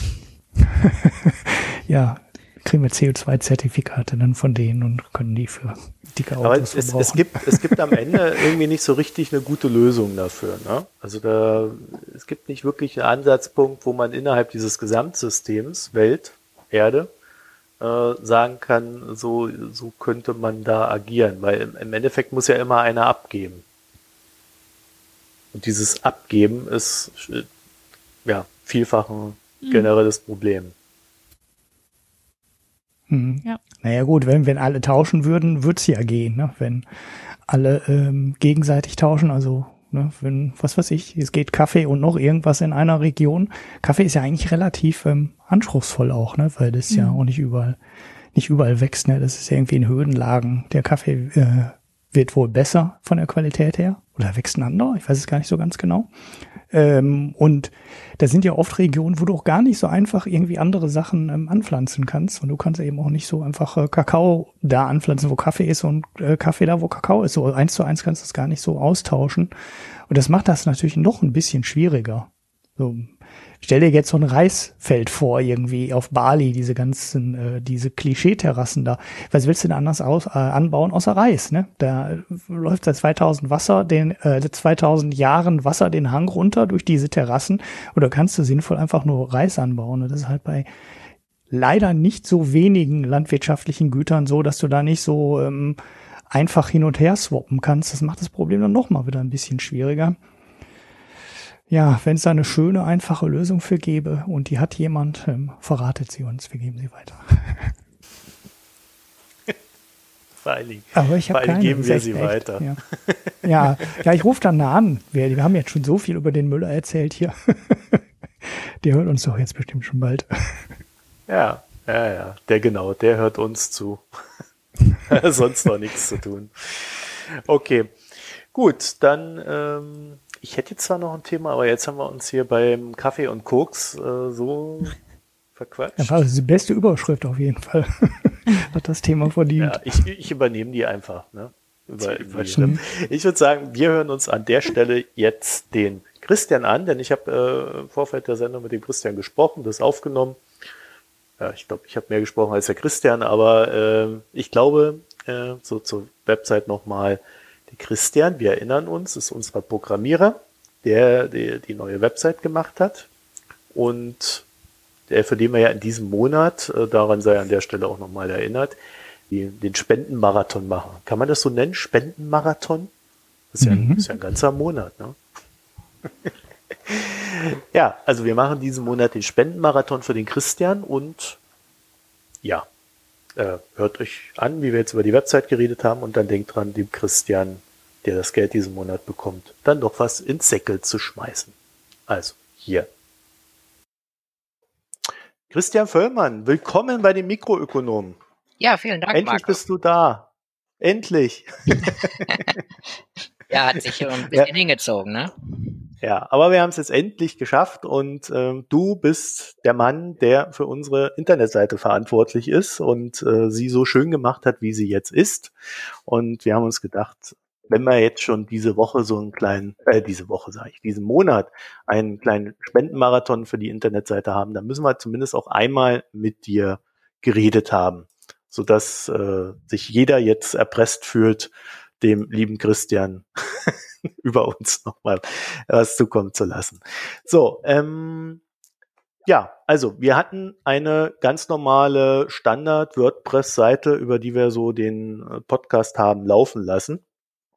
Und ähm, du hast mich dann, glaube ich, dreimal angeschrieben und gesagt, ich will diese Website besser machen. Und ich habe zweimal gesagt, ah nee, und wir haben kein Geld und Und äh, du hast dich dann entschlossen, äh, es quasi ohne Geld zu machen, aber du kriegst äh, natürlich Geld mittlerweile, weil wir ja auch ein paar Spenden bekommen haben. Das heißt, äh, unsere Regelung war jetzt so, Christian kriegt einen Betrag X und alles, was jetzt diesen Monat an Spenden reinkommt, geht auf diesen Betrag X oben drauf. Das sind, wenn ich das jetzt vorhin richtig gesehen habe, so um die 180 Euro, die auf diesen Betrag oben drauf gehen. Kann ich jetzt schon mal sagen. So, Christian. Und dann hatten wir diese ähm, ja, nicht sehr hübsche, aber sehr pragmatische WordPress-Seite. Und dann bist du da rangegangen und hast dir gedacht, das ist ja ganz fürchterlich. Ah, ganz fürchterlich würde ich es jetzt nicht nennen, aber es war halt das Standard und hat nicht unbedingt äh, was Besonderes gezeigt, was man mit den Mikroökonomen vielleicht verbinden möchte. Und äh, da ich das genau in mein Tätigkeitsfeld passt, also ich arbeite eigentlich zu 99 Prozent mit Seiten, die auf WordPress basieren, und da habe ich mir gedacht, ähm, anstatt jetzt irgendwie eine 10-Euro-Spende zu machen, investiere ich dann doch ein bisschen mehr und äh, mache euch da was Schönes. Und ich denke, dass das äh, dem ganzen Projekt ein bisschen zugutekommt. Ja, definitiv. Und ich glaube, ähm, also wenn man jetzt mal so auf die Webseite draufschaut, äh, ist ja so die, die erste Verbesserung, äh, die, an die wir uns ja gar nicht rangetraut hatten. Wir arbeiten jetzt sehr viel mit Bildern. Also jede Folge hat ein eigenes Bild. War ja vorher überhaupt nicht der Fall. Äh, und dadurch sieht das Ganze schon mal etwas voluminöser aus äh, und ja, ich würde auch sagen freundlicher und übersichtlicher. Aber ähm, die, das, das Hauptding, äh, was so äh, für mich in dieser Website drin steckt, ist jetzt, äh, ich finde Dinge. Also ich kann hergehen über die Suchfunktion oder über die Episodenliste und ähm, äh, ja, explizit etwas raussuchen. Letztes Mal brauchte ich irgendwie die Pizzeria, die ich da mal in Mailand daraus gesucht hatte. Äh, die habe ich dann recht schnell gefunden. Also das äh, nebst dem Äußeren ist so die die Hauptverbesserung, die wir gemacht haben. vor allen Dingen im zugänglichen Machen von Podcasts. Ja, auf, könnte ich das so verkaufen? Ja, auf jeden Fall. Das war ja ein äh, großer Problempunkt, der auch sich ein bisschen ergeben hat, dadurch, dass ihr ähm, von dem Selbstbetrieb des Feeds, also der ähm, den Feed auf der eigenen Seite äh, anzubieten, äh, gewechselt seid zu Podigy. Ich darf, hoffe, das kann man so sagen, dass ihr äh, den ja. jetzt nutzt. Ähm, da hat sich ja durch ergeben, dass die Episodenliste nicht mehr weitergeführt wurde direkt. Und da war ja sowieso sozusagen ein Problem, was behoben werden musste. Und ich denke, das haben wir jetzt in dem Sinne im ersten Schritt erstmal gelöst. Und mit der Auffindbarkeit, da haben wir ja auch noch so zwei, drei Sachen in der Hinterhand, die wir gerne noch in den nächsten Wochen umsetzen möchten. Ja, du darfst da ruhig offen. Da können wir, ja genau. Also wir würden ja. gerne ähm, die Episoden natürlich ein bisschen weiter filterbar machen ähm, nach äh, Tags, also nach Schlagworten und auch nach äh, kombinierbar mit anderen Aspekten, also mit zum Beispiel wer mitgemacht hat, ähm, so dass man da die einzelnen oder die, die Übersicht herunterfiltern kann, dass man dann genau das findet in der Kombination, wie man das sich vielleicht wünscht. Hm. Also man muss dazu sagen, wer es jetzt noch nicht gesehen hat, äh, momentan ist es so, es gibt so eine Episodenliste, das ist so nach Nummer sortiert, die neueste ist oben. Und was man definitiv schon mal tun kann, ist, man kann hergehen und äh, die Tags nehmen, auf den Tag klicken und äh, dann kriegt man alle Folgen zu diesem Tag angezeigt. Ich habe das im Zuge der äh, Arbeiten, die ich dann auch mit Podigy dann wieder abgleichen musste, äh, auch komplett überarbeitet, so dass jede Folge, ich sage ja, wenn es nicht hundertprozentig gut verteckt ist, aber es sollte so sein, dass man so die wichtigen Aspekte jeder Folge rausfiltern kann. Ja, da hast du dir auf jeden und Fall sehr viel Arbeit gemacht und sehr viel Mühe gegeben. das stimmt allerdings. das, da widerspreche ich jetzt mal nicht. So, und du willst jetzt im nächsten Schritt ähm, noch hergehen und ähm, weil momentan sind es ja wirklich nur die Tags in der Episodenüberlist, äh, in der Episodenliste und äh, auch noch die Personen, die wir ja im Hintergrund auch schon äh, mit angelegt und eingepflegt haben, äh, da auch noch mit verknüpfen. Genau, wir haben ja jetzt auch noch weitere Kategorien. Ähm, das Wirtsch Wirtschaftsliterarische Quartett, das äh, ist ja jetzt auch noch äh, als aktive Kategorisierung dazugekommen. Ähm, und da wird sich natürlich auch noch weiter auffächern lassen, dass man da das äh, in einem zugänglichen Verfahren auch oder auch auf äh, Mobilgeräten und so weiter das äh, nett filtern kann. Also ich habe gerade zum Beispiel äh, auch unser ein weiteres neues Format aufgenommen, Micro University, habe ich jetzt gerade kurz bevor wir hier sprechen gemacht. Das heißt, ähm, dann wird auch das dann nebst äh, dem wirtschaftsliterarischen Quartett und dem äh, den, den Hauptfolgen dann auch noch irgendwie aufgeschlüsselt. Ich sage jetzt mal irgendwie, weil ich ja nicht weiß, wie, wie, wie sich das genau. dann darstellt. Und ähm, wenn man jetzt überlegt, dass diese neuen Formate dazukommen, äh, das war auch ein Aspekt, den die alte Seite so in dem zugänglichen Verfahren nicht hätte leisten können. Und da hatten wir auch jetzt schon vorgearbeitet, da du ja mit der Planung auch schon so ein bisschen weiter warst und das auch im Voraus geplant hast, äh, konnte ich das auch gut umsetzen, deine Zukunftspläne sozusagen auf eine gute Basis äh, stellen, dass man das dann flexibel erweitern kann. Sag mal, Christian, du hörst ja selber sehr viele Podcasts. Ähm, ich glaube, oder ich würde fast behaupten, wir sind eigentlich der erste Podcast, der das so ganz konsequent macht äh, mit den mit der Zugänglichkeit. Ne? Also wenn du dann über die Schlagworte dann mal so runter bist, dann hast du ja äh, über die Kapitel dann wiederum ein sehr eingeschränktes Feld an ähm, Minuten, die du hören musst, um das zu hören, was du gesucht hast. Also äh, so fein krisselig finde ich das äh, bei anderen, vor allen Dingen dann auch in dieser Komfortfunktion eigentlich nicht. Also ich finde es äh, auch schon, wie du sagst, äh, ich habe es jetzt in dem Sinne auch noch nicht bei anderen so detailliert gesehen, wie wir es jetzt schon haben oder auch, oder jetzt sage ich schon wir, wie ihr es dann habt. Und äh, ja, du gehörst ja dazu, du bist ja jetzt am Team dabei. Das freut, das freut mich zu hören. das, ist, das ist jetzt dein, deine Bürde. Genau, nein, ich bin ja auch äh, committed sozusagen. Ich bin ja auch, bin jetzt auf jeden Fall dabei, braucht auch keine Sorgen machen, dass ich euch da irgendwie hängen lasse. das ist jetzt schon ein Projekt, was ich gerne auch längerfristig unterstützen möchte. Und ähm, worauf ich äh, wieder zurückkommen möchte, ist, ähm, dass ich das so schlimm finde, dass zum Beispiel auch die öffentlich-rechtlichen, der Deutschlandfunk zum Beispiel, die Podcasts in keinster Weise irgendwie verteckt sind oder ähm, Kapitelmarken haben oder so. Und das riecht mich so auf, wenn ich überlege, wie viele Rundfunkgebühren ich da immer bezahle und dann auch als Selbstständiger dann noch ein zweites Mal. Und äh, dann kommt da so Episoden raus bei den Podcasts, wo einfach nur steht Episode 35. Und das ist dann der ganze, die ganzen Show Notes. Und äh, da denke ich, sind wir schon einige Schritte dem Ganzen voraus.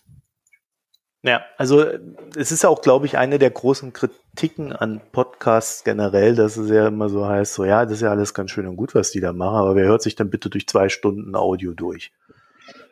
dann war dann immer so die Erwiderung, ja, aber äh, man kann ja auch Kapitel äh, sich anhören. Da sind dann halt nur 20 ja. Minuten oder bei uns auch mal 40 Minuten, gebe ich zu. äh, so, äh, dann heißt dann immer nächstes Jahr, und wie finde ich das? Ja, und dann wird es halt ruhig. Es ist auch so, dass, glaube ich, viele Sachen, die auf WordPress laufen, dass die Suchfunktion da schlichtweg gar nicht funktioniert. Also das habe ich immer wieder, hatte ich auch bei uns immer wieder mal. Ähm, äh, theoretisch gibt es eine Suchfunktion, aber wenn ich was gesucht habe, ich habe da immer nie was Gescheites gefunden. Deswegen aber auch so war bei uns eine große Motivation da, das dann so umzusetzen, auch wenn es äh, in der na, ja zunächst einmal sehr viel Zeit kostet. Ich habe jetzt aber auch festgestellt, durch den Umstieg zu Podigy, es kostet auch generell jetzt mehr Zeit als früher im Podlove, diese ganzen so Sachen zu machen. Das liegt aber hauptsächlich daran, dass Podigy halt keine äh, Anbindung an WordPress hat. Ja. Das würde ich ja gerne ändern. Da hatte ich ja auch schon mal mit den Podigy-Leuten drüber geredet, ähm, dass man da eine Verbindung schafft, weil die ja auch doch grundsätzlich die Infrastruktur so bereitstellen und wenn die mich engagieren, dann äh, baue ich uns das. das ist so meine Planung.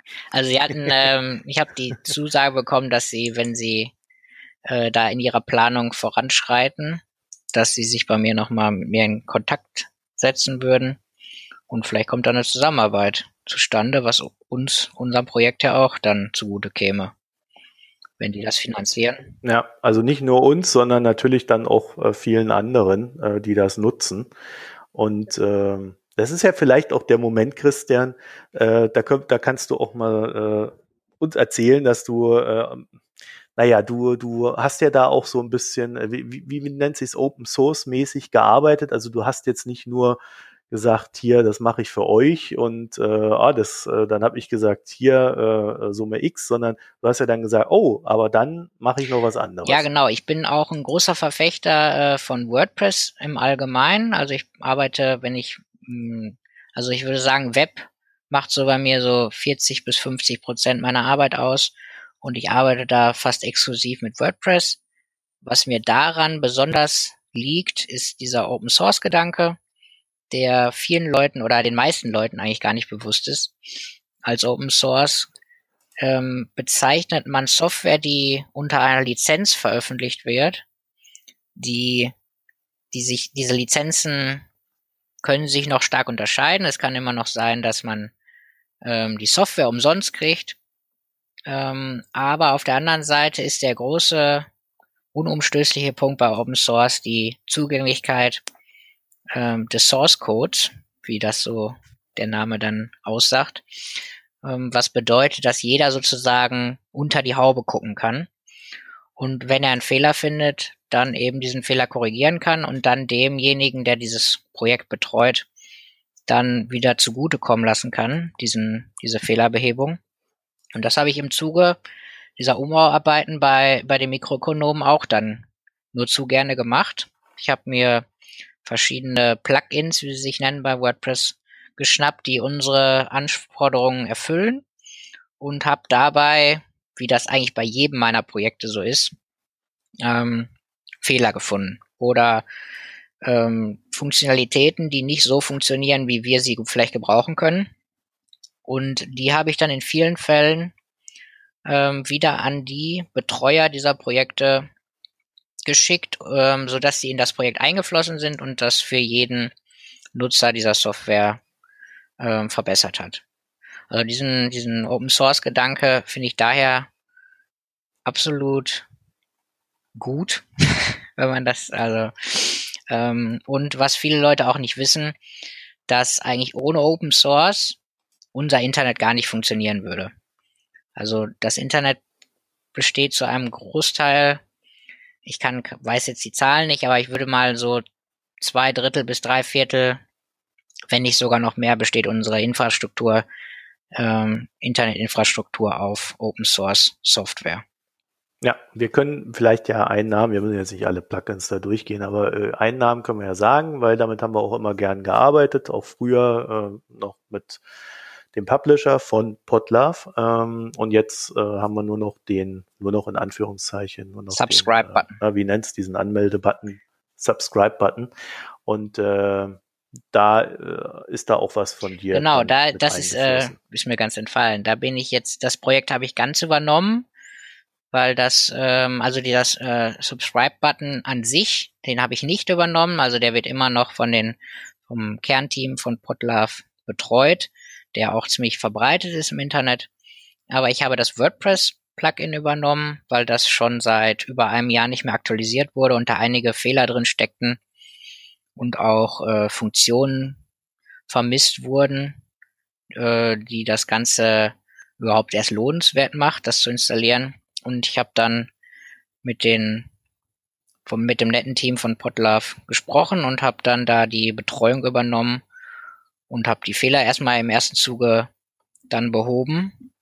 Und jetzt arbeite ich daran, da noch einige Features einzubauen, das Ganze zu erweitern, ähm, dass es uns hilft und auch äh, allen anderen Benutzern, denke ich mal, zugutekommt. Ja, und da muss ich sagen, da freue ich mich auch sehr drüber, weil wir haben ja lange Zeit Podlove genutzt, auch für andere Podcasts habe ich das persönlich genutzt und ähm, ja, das ist ein schöner äh, Aspekt, wenn man da auch mal so ein bisschen was zurückgeben kann, weil das war ja und ist ja auch alles äh, kostenlos für uns hier zur Verfügung gestellt worden. Und ähm, ja, danke Christian. Danke, gerne. nicht, nur, nicht, nicht nur für die Internetseite in dem Fall, sondern dann auch äh, für die ganzen Fehlerbehebungen, die da noch mit dabei rausgekommen sind. Ist ja auch ein schöner Aspekt des Wirtschaftens, wenn das ein Geben und Nehmen Ja, genau, ist. das ist dieser Open Source Gedanke, dass die Firmen, die wirklich damit Geld verdienen oder Projekte, die davon profitieren und die finanziellen Mittel dann zur Verfügung haben, auch dann zurückgeben, sei es in Arbeitsstunden oder finanzielle Unterstützung. Also es ist dieser Grundgedanke von Open Source eigentlich. So, dann würde ich sagen, ähm, äh, ja, möchtest du noch was zur Internetseite sagen? Äh, ich würde mich weiterhin über Feedback freuen, in jeglicher Form. Twitter mhm. bin ich jetzt nicht so, dass ich das überblicke, aber das würdest du ja vielleicht dann an mich weiterreichen. Ähm, auch gerne ja. per E-Mail oder in den Kommentaren zu dieser Folge. Wird das, glaube ich, ganz gut reinpassen auch gerne später noch, wenn das hier in Zukunft gehört wird, ähm, weil immer mal Kleinigkeiten auf irgendwelchen Geräten nicht funktionieren oder ähm, da würde ich mich auf jeden Fall über Feedback. Ja, ich glaube, eine Sache, Christian, haben wir ja noch ganz aktuell, wo wir noch äh, am Überlegen sind, wie wir es machen. Das ist nämlich äh, das äh, unser Logo, das auf der mobilen Seite momentan nicht sichtbar genau, ist. Genau, da gibt's ja? äh, zwei Oder Meinungen. Da gibt's die einen, ja. die sagen, äh, das sollte auch beim Desktop raus, weil es äh, dann gut ins Konzept passen würde. Ich bin mir da noch nicht ganz so sicher, wie wir das dann lösen, weil es doch ja das Branding auf den ersten Blick klar sein sollte. Aber ich denke, das werden wir ja, ehrlich gesagt, äh, ich bin ich bin fast der Meinung, dass es auch auf dem Desktop raus sollte, weil das nimmt so viel Platz weg. Ja, das ist eher so mein Problem. Und ich frage mich dann, wir haben ja oben diese Abonnieren-Leiste und vielleicht klatschen wir es dann einfach da in die Mitte rein. Irgendwie so. Vielleicht finden wir da so eine Lösung, die ähm, die, die, die dann, ja, wir sind ja immer so ein bisschen auch äh, so eine Mischung aus äh, Dilettantismus und ähm, also bei, bei solchen Sachen, ne, wir legen ja mehr, mehr Wert auf die inhaltliche Arbeit, äh, durch dich jetzt natürlich dann auch bei der Internetseite und vielleicht finden wir da irgendwie eine Lösung, die so, ähm, so ein gutes Mittelding aus allem ist. Ähm, ich bin immer nicht so der große Fan, dass dann, äh, klar, ich verstehe Branding und so weiter, aber äh, ich denke mir dann am Ende auch gerade, ja, wenn die Leute, die meisten Leute hören das wahrscheinlich in ihrem Podcatcher und dann haben sie das Logo eh die ganze Zeit ja, genau. fett vor ihren Augen. Ne? Also wenn es dann auf der Internetseite nicht so ganz präsent ist, stört es vielleicht gar nicht. Oder ähm, ja, mal gucken, wie wir da uns am Ende. Ja, da muss ich auch zugeben, ich bin ja nicht der große Designer. Also meine Arbeit besteht meist darin, dass ich äh, Internetseiten technisch auf eine neue Basis setze, wie ich es ja hier auch bei uns gemacht habe. Ich habe ja auch viel am Untergerüst geschraubt. Ähm, und von daher verlasse ich mich dann meist auf äh, Designvorgaben. Und äh, hier werden wir einfach ein bisschen nach Geschmack und äh, nach Feedback gehen, dass wir da noch äh, mehr treffen, was die Besucher sich wünschen. Ich habe ne, ich habe gerade eine Idee. Wir können es ja so machen, wir machen das ganz klein in diese obere Leiste in die Mitte und machen das Logo dann nochmal rechts in die Seitenleiste. weißt du, und schreiben einfach Logo drüber. dann haben wir es überall drin und, äh, und, und, und haben oben Platz auf der Seite. Naja, okay, also mal gucken, wie wir das machen. Ähm, dir auf alle Fälle vielen Dank. Also ich finde, die Seite ist sehr schön geworden. Zum einen, das ist natürlich auch immer wichtig, äh, aber der Hauptfokus ist, glaube ich, und das war ja jetzt auch so ein bisschen Ziel des Gesprächs, der liegt gar nicht so sehr auf dem Aussehen der Seite, sondern der liegt mehr bei den Episoden, das zugänglich machen der Episoden, dass ihr auch äh, dann sagen könnt, Mensch, äh, ich will eigentlich nur Episoden mit dem Ulrich hören, weil der Ulrich, äh, den finde ich viel besser als den Marco, oder ich will nur Episoden mit der Hanna hören, weil die ist viel netter als die anderen beiden und so weiter und so fort. Also ähm, solche Sachen, äh, Zugänglichmachung äh, des Inhaltes ähm, und ich glaube, wenn wir da auf dem Fokus weiter gehen, äh, ist das auch sinnvoller, als wenn wir uns jetzt da, damit tagelang beschäftigen, das Design hier zu optimieren. Ne? Es soll halt funktionieren und halbwegs gescheit aussehen. Das ist da ja. so der Anspruch beim Design. Wir haben ja auch noch. Ja. Sorry. Gut, Christian. Vielen Dank. Ne? Einen Satz nee, wollte ich noch sagen. Also, äh, ähm, ja, wir haben ja auch noch unsere Testseite. Ja. Also wir arbeiten im Hintergrund ja noch mit einer anderen Seite, wo wir dann Kleinigkeiten ausprobieren können oder auch größere Sachen ausprobieren. Und ich denke, da wird immer noch mal die äh, eine oder andere Kleinigkeit dabei kommen, die wir dann äh, verbessern. Und äh, bei den Episoden, wie gesagt, kommt noch was Größeres. Und bei der Suche bin ich natürlich auch noch nicht so ganz zufrieden. Die ist immer so ein Problemkind bei WordPress, äh, wenn es dann um wirkliche Inhalte geht. Äh, da habe ich aber auch noch eine Idee und äh, die Spenden können wir da, glaube ich, noch ganz gut äh, die, einsetzen. ja, ja. Vor, der, vor der Spendenseite drücke ich mich. Weil das ist noch äh, die, die größere, die größere Überlegung, äh, wie wir da machen, wo wir da unseren Fokus hin äh, legen, wie viel wir äh, an Zahlen preisgeben, weil momentan ist es ja gar kein Problem mit Zahlen. Auf der anderen Seite, wenn es dann irgendwann mal mehr wird, äh, dann wenn man dann wieder zu viel sagt, da muss man sich wieder für irgendwas rechtfertigen. Ja, warum habe ich mir eine Rolex gekauft, heißt es dann plötzlich. mal so, so einen ganz aktuellen Fall aus der äh, Internetwelt zu nehmen. Also ähm, da, das ist auch noch ein Thema. Da hat der Christian schon sehr weitgehende Vorschläge gemacht, die ich bisher noch nicht weiter bearbeitet habe. Das heißt, das liegt dann noch so ein bisschen an mir. Und äh, das andere, was auch noch offen ist, ist natürlich die Gäste, dass ich da mal mehr drauf dränge, dass unsere Gäste uns auch Bilder schicken und so weiter. Da bin ich aber auch. Oder Sie hören das jetzt schuld. und äh, kommen ja. direkt auf dich zu. Ja, sagen von gleich. Hier, warum hast du nicht mein Bild? ja, also äh, es gibt immer noch viel zu tun, aber ich glaube, das Grundgerüst dessen, was äh, ähm, sein soll. Das ist jetzt schon sehr gut sichtbar und auch die Richtung, in die es gehen soll. Ja, also Christian, äh, ich danke dir dafür, dass du dir die, Zeit genommen hast, uns das alles zu machen. Ähm, und wie gesagt, an euch der Aufruf, ähm, ja, alles, was ihr diesen Monat im Oktober äh, an Spenden raushaut, das kriegt der Christian.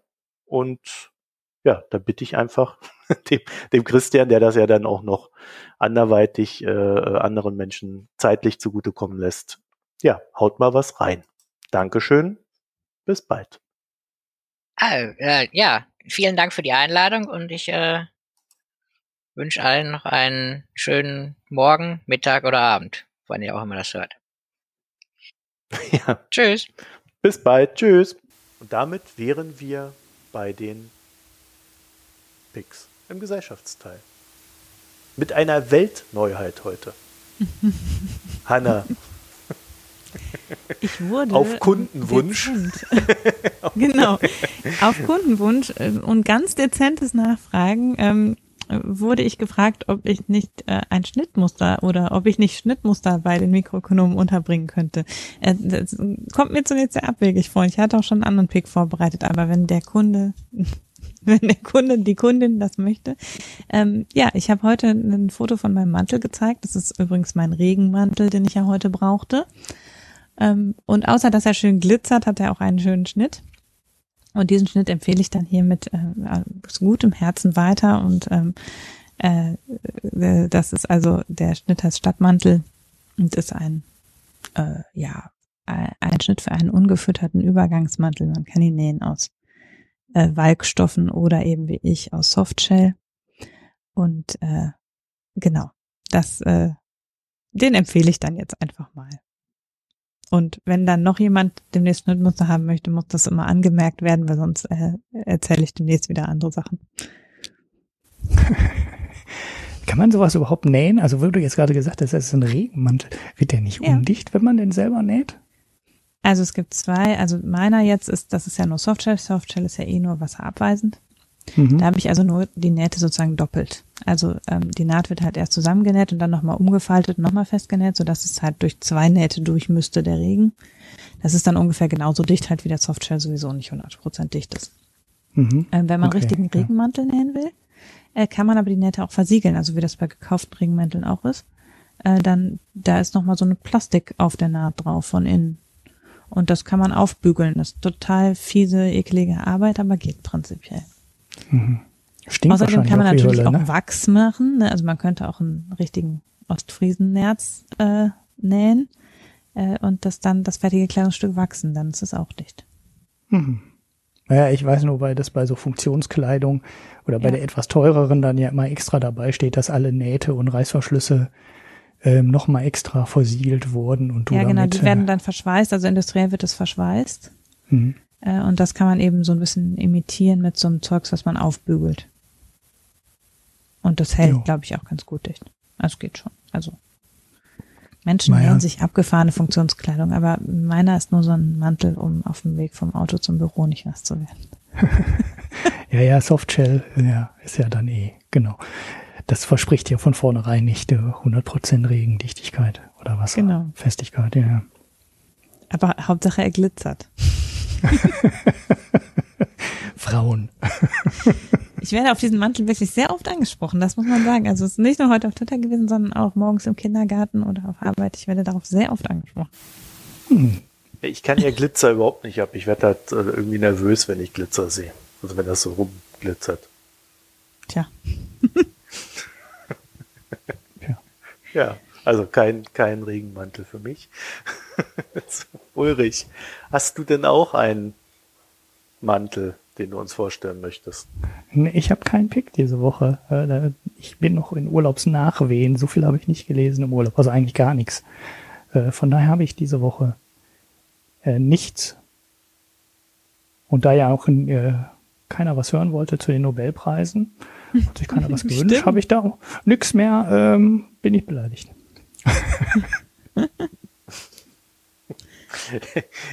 Jetzt, das hängt jetzt irgendwie nach. Ich meine, wenn du es machen willst, dann mach's doch einfach. Warum fragst du denn die Leute? Warte mal, was war denn mit den Themen, die ich heute ins Quip geschrieben habe, Herr Herak? Welches, welches Quip? Ich weiß gar nicht, wovon ja, du nix, nix, nix, nix. Wir müssen jetzt eh Feierabend machen, gleich kommen Tesla-Zahlen. Also ich äh, muss nein, gestehen, ich, ich muss Woche. gestehen, ja. ich habe äh, diese Woche weder Picks noch Bier. Das liegt aber daran, dass ich eigentlich jeden Tag äh, was zu tun habe und dadurch, dass der Ulrich jetzt Rücken hat, habe ich noch mehr zu tun. Muss nämlich die Sendung ja. schneiden. Tut Statt mir. also zum Beispiel die neue Foreign Times zu schneiden oder die erste Folge unserer Micro University, ähm, muss ich jetzt einfach ja diese Folge hier schneiden und äh, alles andere verschiebt sich dann auf nächste Woche.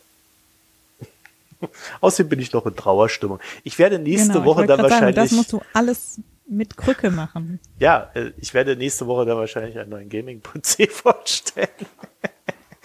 Keine Ahnung, nein, ich äh, muss das erstmal überwinden. Das war ja alles so kurz vor der Sendung und ich bin immer noch ganz traurig. Ja, also äh, äh Ulrich, hast du denn wenigstens Bier getrunken im Urlaub? Hat's ja, ich habe ein Bier. Gereicht? Ja, okay, dafür hat's weil, gereicht. Weil da steht nichts im Quip. Oh, doch, doch. gerade noch doch, eingetragen. Steht, ja, so. Ich muss das raussuchen. ähm, ich wusste ja, dass meine Themen nicht drankommen. Kleiner Spaß.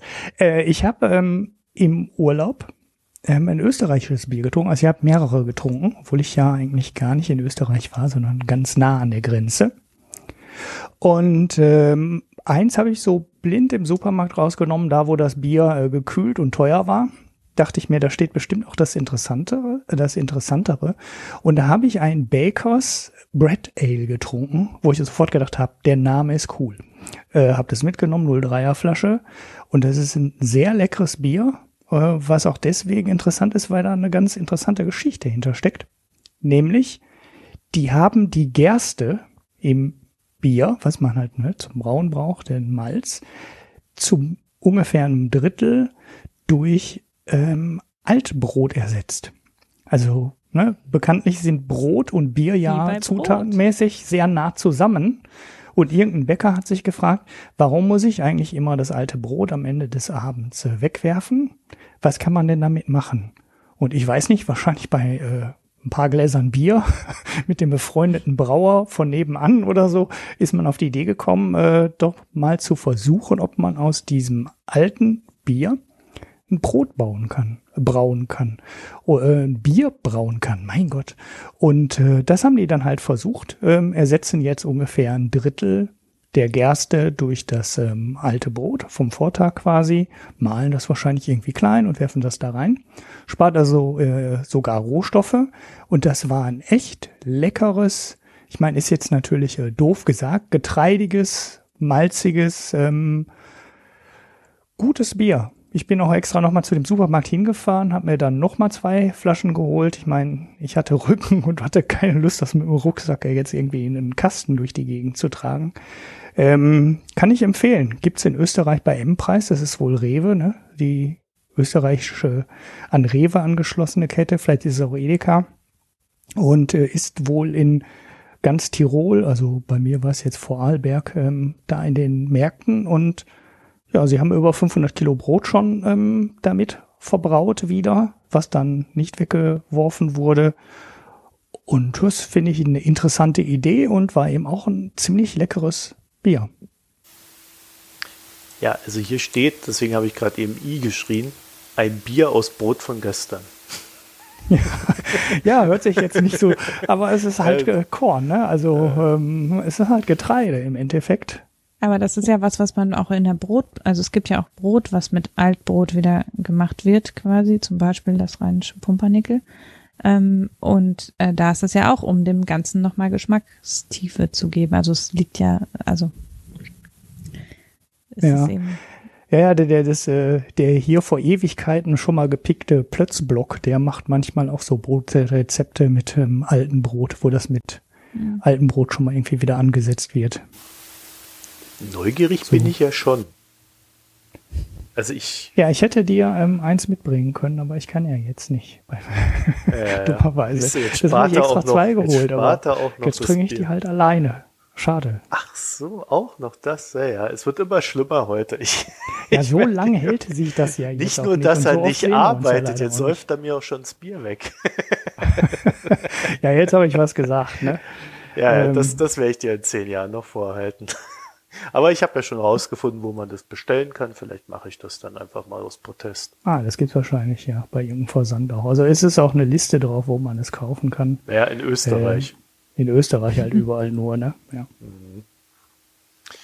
Ja, ach Gott. Ja, ich habe auch kein Bier getrunken, weil dafür habe ich ja keine Zeit und keine Lust. Ich muss auch gestehen, ich habe die, die Woche davor so viel, obwohl ich habe einen guten Wein. Ich habe ich hab euch einen guten Wein zu empfehlen. Und zwar, warte mal. Das Revolution, ich... das Biersegment wird jetzt vom Wein gekapert 2 zu 1. Ja, also ähm, Ja, stimmt, du hast ja auch noch einen Wein. Hanna, erzähl mal ich über deinen Wein, während ich meinen suche. Okay, ja, ähm, ich habe einen Demeter Vegan Wein, den ich wirklich richtig lecker fand. Also ich habe den so aus dem Supermarkt mitgenommen, ähm, weil klang nett. Äh, und das ist also Para Jiménez Graciano, ähm, Jahrgang 2017 vom Weingut Familia Para. Ähm, das ist ein ähm, spanischer Wein aus der Region La Mancha, wenn ich es richtig gesehen habe. Und äh, der nach dem Meta-Standard und vegan hergestellt wird. Und äh, ja, so, ich trinke generell gerne spanischen Wein, aber dieser ist wirklich, ähm, finde ich, auch für Leute, die jetzt nicht zum Beispiel sehr stark Barrique mögen, was ja beim spanischen Wein schon öfter ist, dass er relativ schwer nach Eiche schmeckt. Das ist da überhaupt nicht so, sondern der schmeckt ganz vollmundig und sanft. Also wirklich so, wie man sich Samt vorstellen würde. Ich fand ihn ausgesprochen lecker. Ich habe dann inzwischen herausgefunden, dass es neben den zwei Sorten, die es in unserem Biosupermarkt gibt, von denen eine ganze Reihe von äh, äh, Weinen gibt, die hier in Deutschland vertrieben werden von einem Importeur. Also man kann den relativ problemlos, glaube ich, in Deutschland äh, in Bioläden kaufen und auch online bestellen bei keine Ahnung wie viel Weinhändlern. Ähm, und der ist auch nicht teuer, der kostet um die fünf Euro. Und ist aber, finde ich, für die, für Demeter Wein fünf Euro Klasse wirklich gut. Ähm, bisschen fruchtig, sehr samtig. Ähm, 12,5 Prozent, das ist ja für spanischen Wein gar nicht so viel. Also für einen Rotwein im Mittelbereich quasi. Und äh, nee, also wenn man spanischen oder generell südländischen Wein mag, glaube ich, äh, kann man den mal probieren. Also den Graziano jetzt. Die anderen haben wir noch nicht probiert, aber werden wir vielleicht mal. Ich finde meinen Wein nicht mehr. Ach. es, ist, es ist tragisch. Es ist so tragisch. Naja, ich empfehle euch was anderes. Und zwar gibt's in Köln ein kleines Café, also ein Pick jetzt ja, damit ich hier nicht ganz so nackt dastehe. Und zwar gibt es in Köln ein kleines Café namens Le Pompom. Berühmt berüchtigt für seine Cupcakes, die ihr auf Instagram bewundern könnt. Ich werde, ich werde verlinkt das dann. Und die sind wirklich sehr schmackhaft und süß.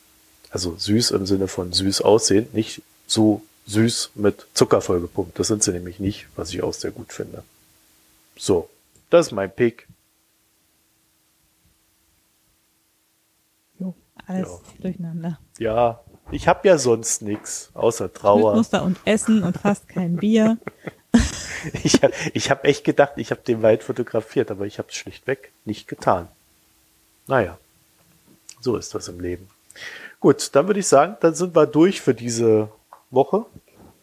Etwas chaotisch heute, aber wir haben es geschafft und die auch. Alle, die uns zugehört haben, vielen Dank fürs Zuhören. Denkt an die Spenden für den Christian.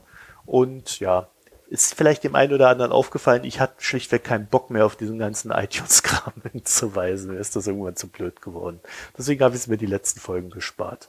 Und werde das auch künftig tun. Ja. Aber danke für die vielen Kommentare zur ja. insbesondere letzten Folge und äh, darüber freuen wir uns natürlich auch. Ja, und empfehlt uns weiter. Ulrich, möchtest du auch noch Tschüss sagen? Äh, ich könnte sagen, vielen Dank fürs Zuhören, liebe Hörerinnen und Hörer. Und ja, Kommentare sind offensichtlich in den Folgen, wo ich nicht mitmache, besonders viel. Äh, ähm, also äh, lasst euch da nicht von abbringen, also durch meine Anwesenheit heute. Tut einfach so, als wäre ich nicht da gewesen und äh, gebt wieder schön Kommentare ab. Danke. Ja, gut, Geld ist ja auch immer so ein Thema, was die Leute, ne? Da hat ja jeder eine Meinung zu zum Thema Geld. Deswegen naja, zu dem Gebel kamen aber auch viele Kommentare. Ah, stimmt, ja. ja. Da kamen auch vier oder fünf. Naja, Ulrich, diese Folge wird es wahrscheinlich wieder keine geben.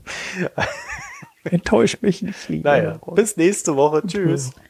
Tschüss. Ciao.